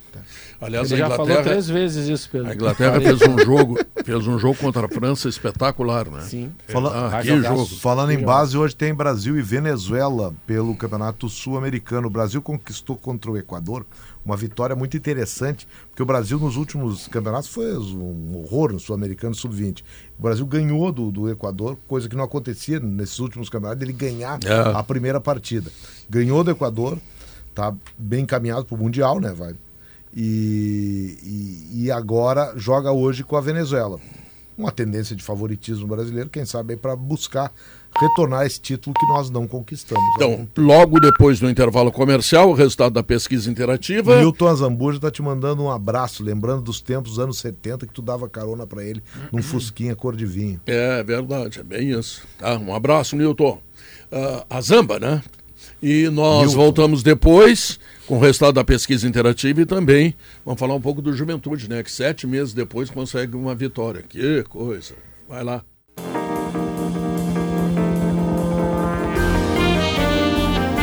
São duas horas e 49 minutos. O Sala de Redação está de volta para a última parte. E ontem, Marcelo Debona, o Juventude conseguiu uma vitória sete meses depois. Sabe que o- eu fiquei com a impressão de que o Tu jogador... morava lá em Caxias, né? Hein? Tu morava lá em Caxias. Morava lá em Caxias. Ele tentou cruzar aquela bola, me parece, né? É o Ele dá- volante, né? O, o Irmer, né? O Irmer. Ele, ele dá uma chapada na bola, Hum. quer dizer, lado de, de dentro do pé, lado esquerdo na lateral do campo, e a bola acaba indo quase que no ângulo, né? Na forma, acaba eu se tornando um golaço. Um né? golaço, Um golaço, golaço. golaço. É, talvez isso dê a tranquilidade devida para o Rote conseguir fazer o time do Juventude jogar, porque até a vitória de ontem, olha, eu tava com dificuldade de ver uma jogada sequer no time do Juventude. Enfim. E passou trabalho para ganhar, teve bola na trave no final do Carlos Henrique do Avenida. Teve uma falta, teve uma falta, o último, praticamente um dos últimos lances do jogo. um- é uma falta dentro da meia-lua É. para a equipe do, do Avenida. O Juventude teve um empate contra foi? o Inter que nos deu uma sensação assim E de a- que boa, Sim, tá bem. primeira impressão, Não, né? E a falta, Pedro, sobre a falta essa, ela não foi. Dentro da meia-lua, Barreira devia ter uns oito caras do Juventude, além da marca do pênalti. Sim. E eles fizeram uma jogada ensaiada. O jogador da Avenida pegou na linha da barreira, não estava impedido, completamente livre. Era ele e o gol, dentro da quase na pequena área. E ele chutou e a bola espirrou, bateu no outro pé e saiu fraco. O goleiro do Juventude defendeu. Mas Pois olha, é. é. uma vitória que já coloca o Juventude a um ponto da zona de classificação, como está embolado, né? Então vamos lá. É, Não, o Everton Cury tem razão, cara. Com oito pontos, tu escapa, do Escapa, rebaixamento nesse campeonato. São José Brasil, Juventude Caxias. E não dá para descartar Avenida São Luís e Ipiranga para duas vagas. E aí essa briga que vai ser fortíssima lá no rebaixamento, hoje concentrada em Novo Hamburgo, Aimoré Esportivo. Mas e vamos lá de novo: Ipiranga, São Luís, Avenida Caxias, Juventude, Brasil e São José. É sete times para duas vagas. Mas eu acho que o Juventude chega. Tem esse. Eu, apesar de também não ter visto. Eu acho que vai dar Caju, hein? É possível. Caju É. e Grenal. É possível. Mas o Brasil de Juventude Pelotas, vem né? fazendo, o, Pedro, Hum. o, o, o jogo que o Celso faz contra o Inter no Beira-Rio, ele, ele fica duas vezes na frente do placar. Isso. Depois ele vai fazer um jogo contra o São Luís que ele tá ganhando o jogo até os 45, É. 46. Eh, e aí depois ele empata fora de casa, num campo que é muito ruim, e ele faz uma estreia com oito ou nove desfalques. Nem sei se ele já tem todos to- os, É. os jogadores à disposição. É. O- a os números do Juventude não di- eh, eles reforçam o trabalho do Celso. É, eu, eu, é, nessa, é dentro dessa, nesse rumo aí que eu vou, Bagé, para achar que o Juventude vai se classificar. Ele já está a um ponto do, eh, do Brasil, dois do São José, né? E, e acho que ele. Mas o, o jogo do Inter, Zé Alberto, ele tem uma característica que é a seguinte: o primeiro gol é uma falha do Kehler. Mas porque o Juventude tomou a bola. Sim, O tomou a bola. Juventude- um a marcação São em cima do, É. do Juventude. Isso, tá, por estratégia. Por né? estratégia. Sim, mas se o, se, o Kehler, se o Kehler pega aquela bola ali, tá resolvido o problema, né? E ele largou, e largou no meio, e aí o Rodrigo Rodrigues, aquele centroavante, meteu para dentro da- do A gol. roubada de bola pra, antes O do segundo chute. é- gol é um chute que a bola bate nas costas de um zagueiro do Inter e tira o Kehler do lance. Ou seja, são dois gols assim, como é que eu vou te dizer? É, Meio achados. né? Mas é, no é um segundo ponto, Zé, tempo- para te responder. É. Só três times não perderam ainda. Grêmio, Inter e Juventude. É. Mas no início do jogo contra o Inter, no segundo tempo, o Hum. Inter dá uma. tem as mudanças, até se pareceu que o, o segundo tempo do, do Juventude contra o Inter, Foi o bom, início é, é mais Ah. equilíbrio. O Juventude chega mais É. em relação ao primeiro tempo. Sim, mas não perdeu, isso é um dado bom Não, também, claro. né? É. E teve duas vezes na frente do Inter e tomou um gol do São Luís no último minuto, essas coisas todas aí Esse que fazem jogo a é bom questão. domingo, hein? Lá em É. Erechim, Erechim. tem Ipiranga e Juventude. Seis e meia do domingo. É bom jogo, não tem dúvida. E tem o clássico da polenta, hein? Que pode definir muita coisa já. Se o Caxias de fato briga por classificação e se esse Caxias ganhar, é muito candidato a estar no G4 e praticamente vai rebaixar o esportivo. E o Flamengo É. viajou, Pedro. Flamengo Mundial. viajou. Com o Leandro na delegação, eterno lateral direito. O Leandro, o ex-lateral? É, foi junto na delegação, convidado Ah, que pela, legal. pela diretoria. Mas será que o Flamengo tem bala para ganhar do Real Madrid? Eu não acredito. O Flamengo está em, em reestruturação, né? O Flamengo está um novo técnico, implantando ideias.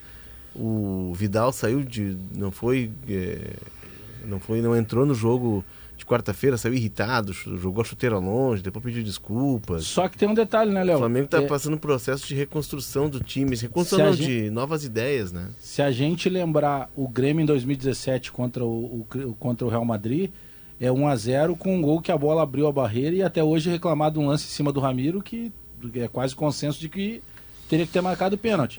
Bom, é um contexto de jogo, mas o que eu digo é que daqui a pouco num resultado apertado, É jogo, um jogo. É, é um jogo, Eu acho né? que é bom pro Qualidade o Flamengo, não, tem. não ter essa empolgação, até ir com uma, certo, uma certa instabilidade, né? Porque tem o, Sim, não se achando, né? Isso, tem o episódio do É. Vidal e tem é, o vice-campeonato pro Palmeiras no sábado. Não, e eu acho que o Flamengo. Porque para um jogo, Zé, o Arrascaeta pode aparecer, o Gabigol. Não. Claro que o o favoritismo Flamengo é tem um muito grande carimbo, do Real Madrid. Eu, eu também acho.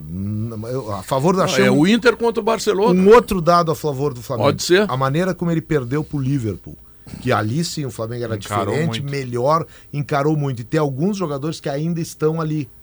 E, e- e o Flamengo, é- esse batismo de Mundial pode valer alguma coisa pro Flamengo contra o Real Madrid, que me parece também não ser o que era o Liverpool, esse Real, o Real Madrid. E vai estar muito interessado no Campeonato Espanhol. Eu não sei bem. Aquele Liverpool voava. hein? Mas Naquele ele não momento. tá, Naquele não momento. tá sobrando no espanhol. Não, ele tá O atrás do Barcelona é o líder. Ah, o Barcelona É, mas o, líder. é, é, o- claro que o placar do jogo do Grêmio e Real Madrid, como disse o Bagé, é 1x0, gol de falta. A o Barrios abre a barreira, surpreende o Marcelo Gomes. Mas naquele jogo, em nenhum momento, o Real Madrid foi ameaçado ou teve o Não, mas teve- controle teve do um- jogo teve um pênalti discutido, né? Mas não deu o baile que Sobrou- todo mundo não- achava não, que ia dar. não, baile não, não, foi baile, não mas teve. em nenhum momento o Grêmio ameaçou. O Grêmio deu um chute a gol o numa falta do Se dá o Edilson. pênalti no Real Madrid, daqui a pouco as coisas mudam. Não, né? mas é Mas mas ali. espera qual é jogar o brasileiro eu contra acho- o Real Madrid eu tomar um acho- a tua memória agora vai ser importante. Qual é o baile que brasileiros. Santos, Santos e do Barcelona. Santos e Barça. Tá, mais um. Eu diria o Guerrinha, mas aí é exceção. Teve um jogo da. Teve Ah, uma... O São Paulo e Liverpool de Ah, o- 2005 é um ali, banho, o- mas o jogo é, é o 1x0 Na- São O Paulo. Nacional de Medellín tem um ano que eu acho o- que ele vai pra, pra final. Ele perde pro Porto. Pro Porto? No, pro Porto do Mourinho, Isso. é, nos pênaltis. O Diego Não, Carlos então não é o Alberto Nacional de Medellín. Tem um outro dali que. o Palmeiras- Once- Estudiantes faz o Once enfrentamento Caldas, com o Barcelona, Palmeiras, perde na enca- prorrogação. Palmeiras Não, encarou não ano é o Once passado. Caldas que perde. É o do Porto, é um Desculpa, Caldas. 11 Caldas. É. 11 Não, Caldas, acho que perdão. o Nacional de Medellín teve um ano que É. ele, ele passou, teve outro ano que ele, com o- ele não passou. Sim, foi o ano que ele ganha a Libertadores do. Na semifinal ele ganha do Rosário Central. E o. Eu, 2015. eu O não- primeiro jogo do Flamengo, É o, o Terça-feira. Terça-feira aquele? contra o. Não, vai disputar ainda o Al Hilal contra o. Casa Branca. É, o, de, o. Não é o Raja, o. O Aidar. O Aida, Casablanca. Casablanca. Bom, O Al Hilal é o time do Michael e do Cuejar. Foi já. isso. E do Cristiano Ronaldo. Resultado. Não é? É o Cristiano Ronaldo, não é? É, Não. agora.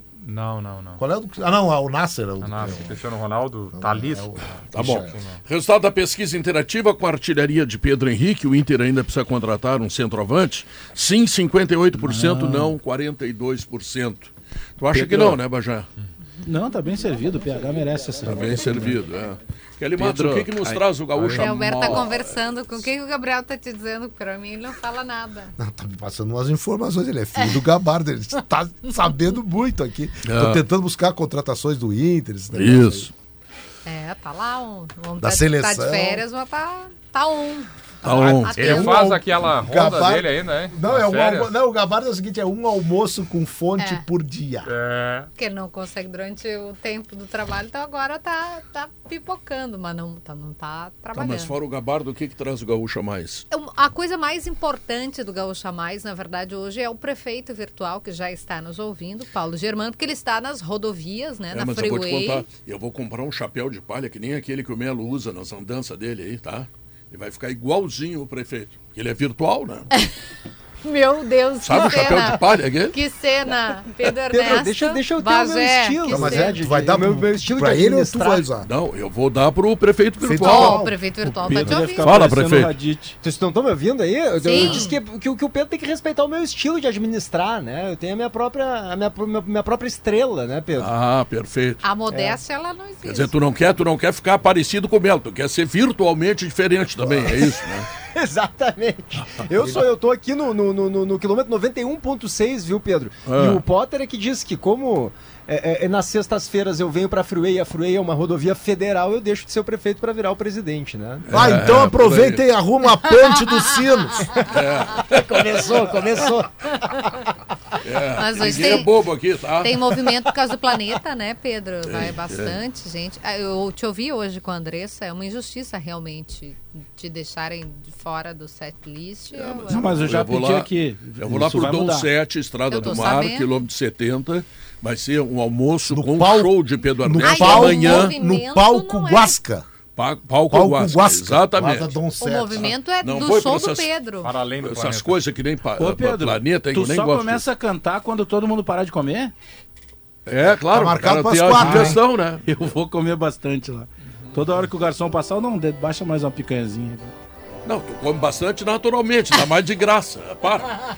Termina aqui o Sala de Redação. Tchau, que fui. aí, Pedro? Ah, o Gaúcha morre. Sala de Redação. Debates esportivos.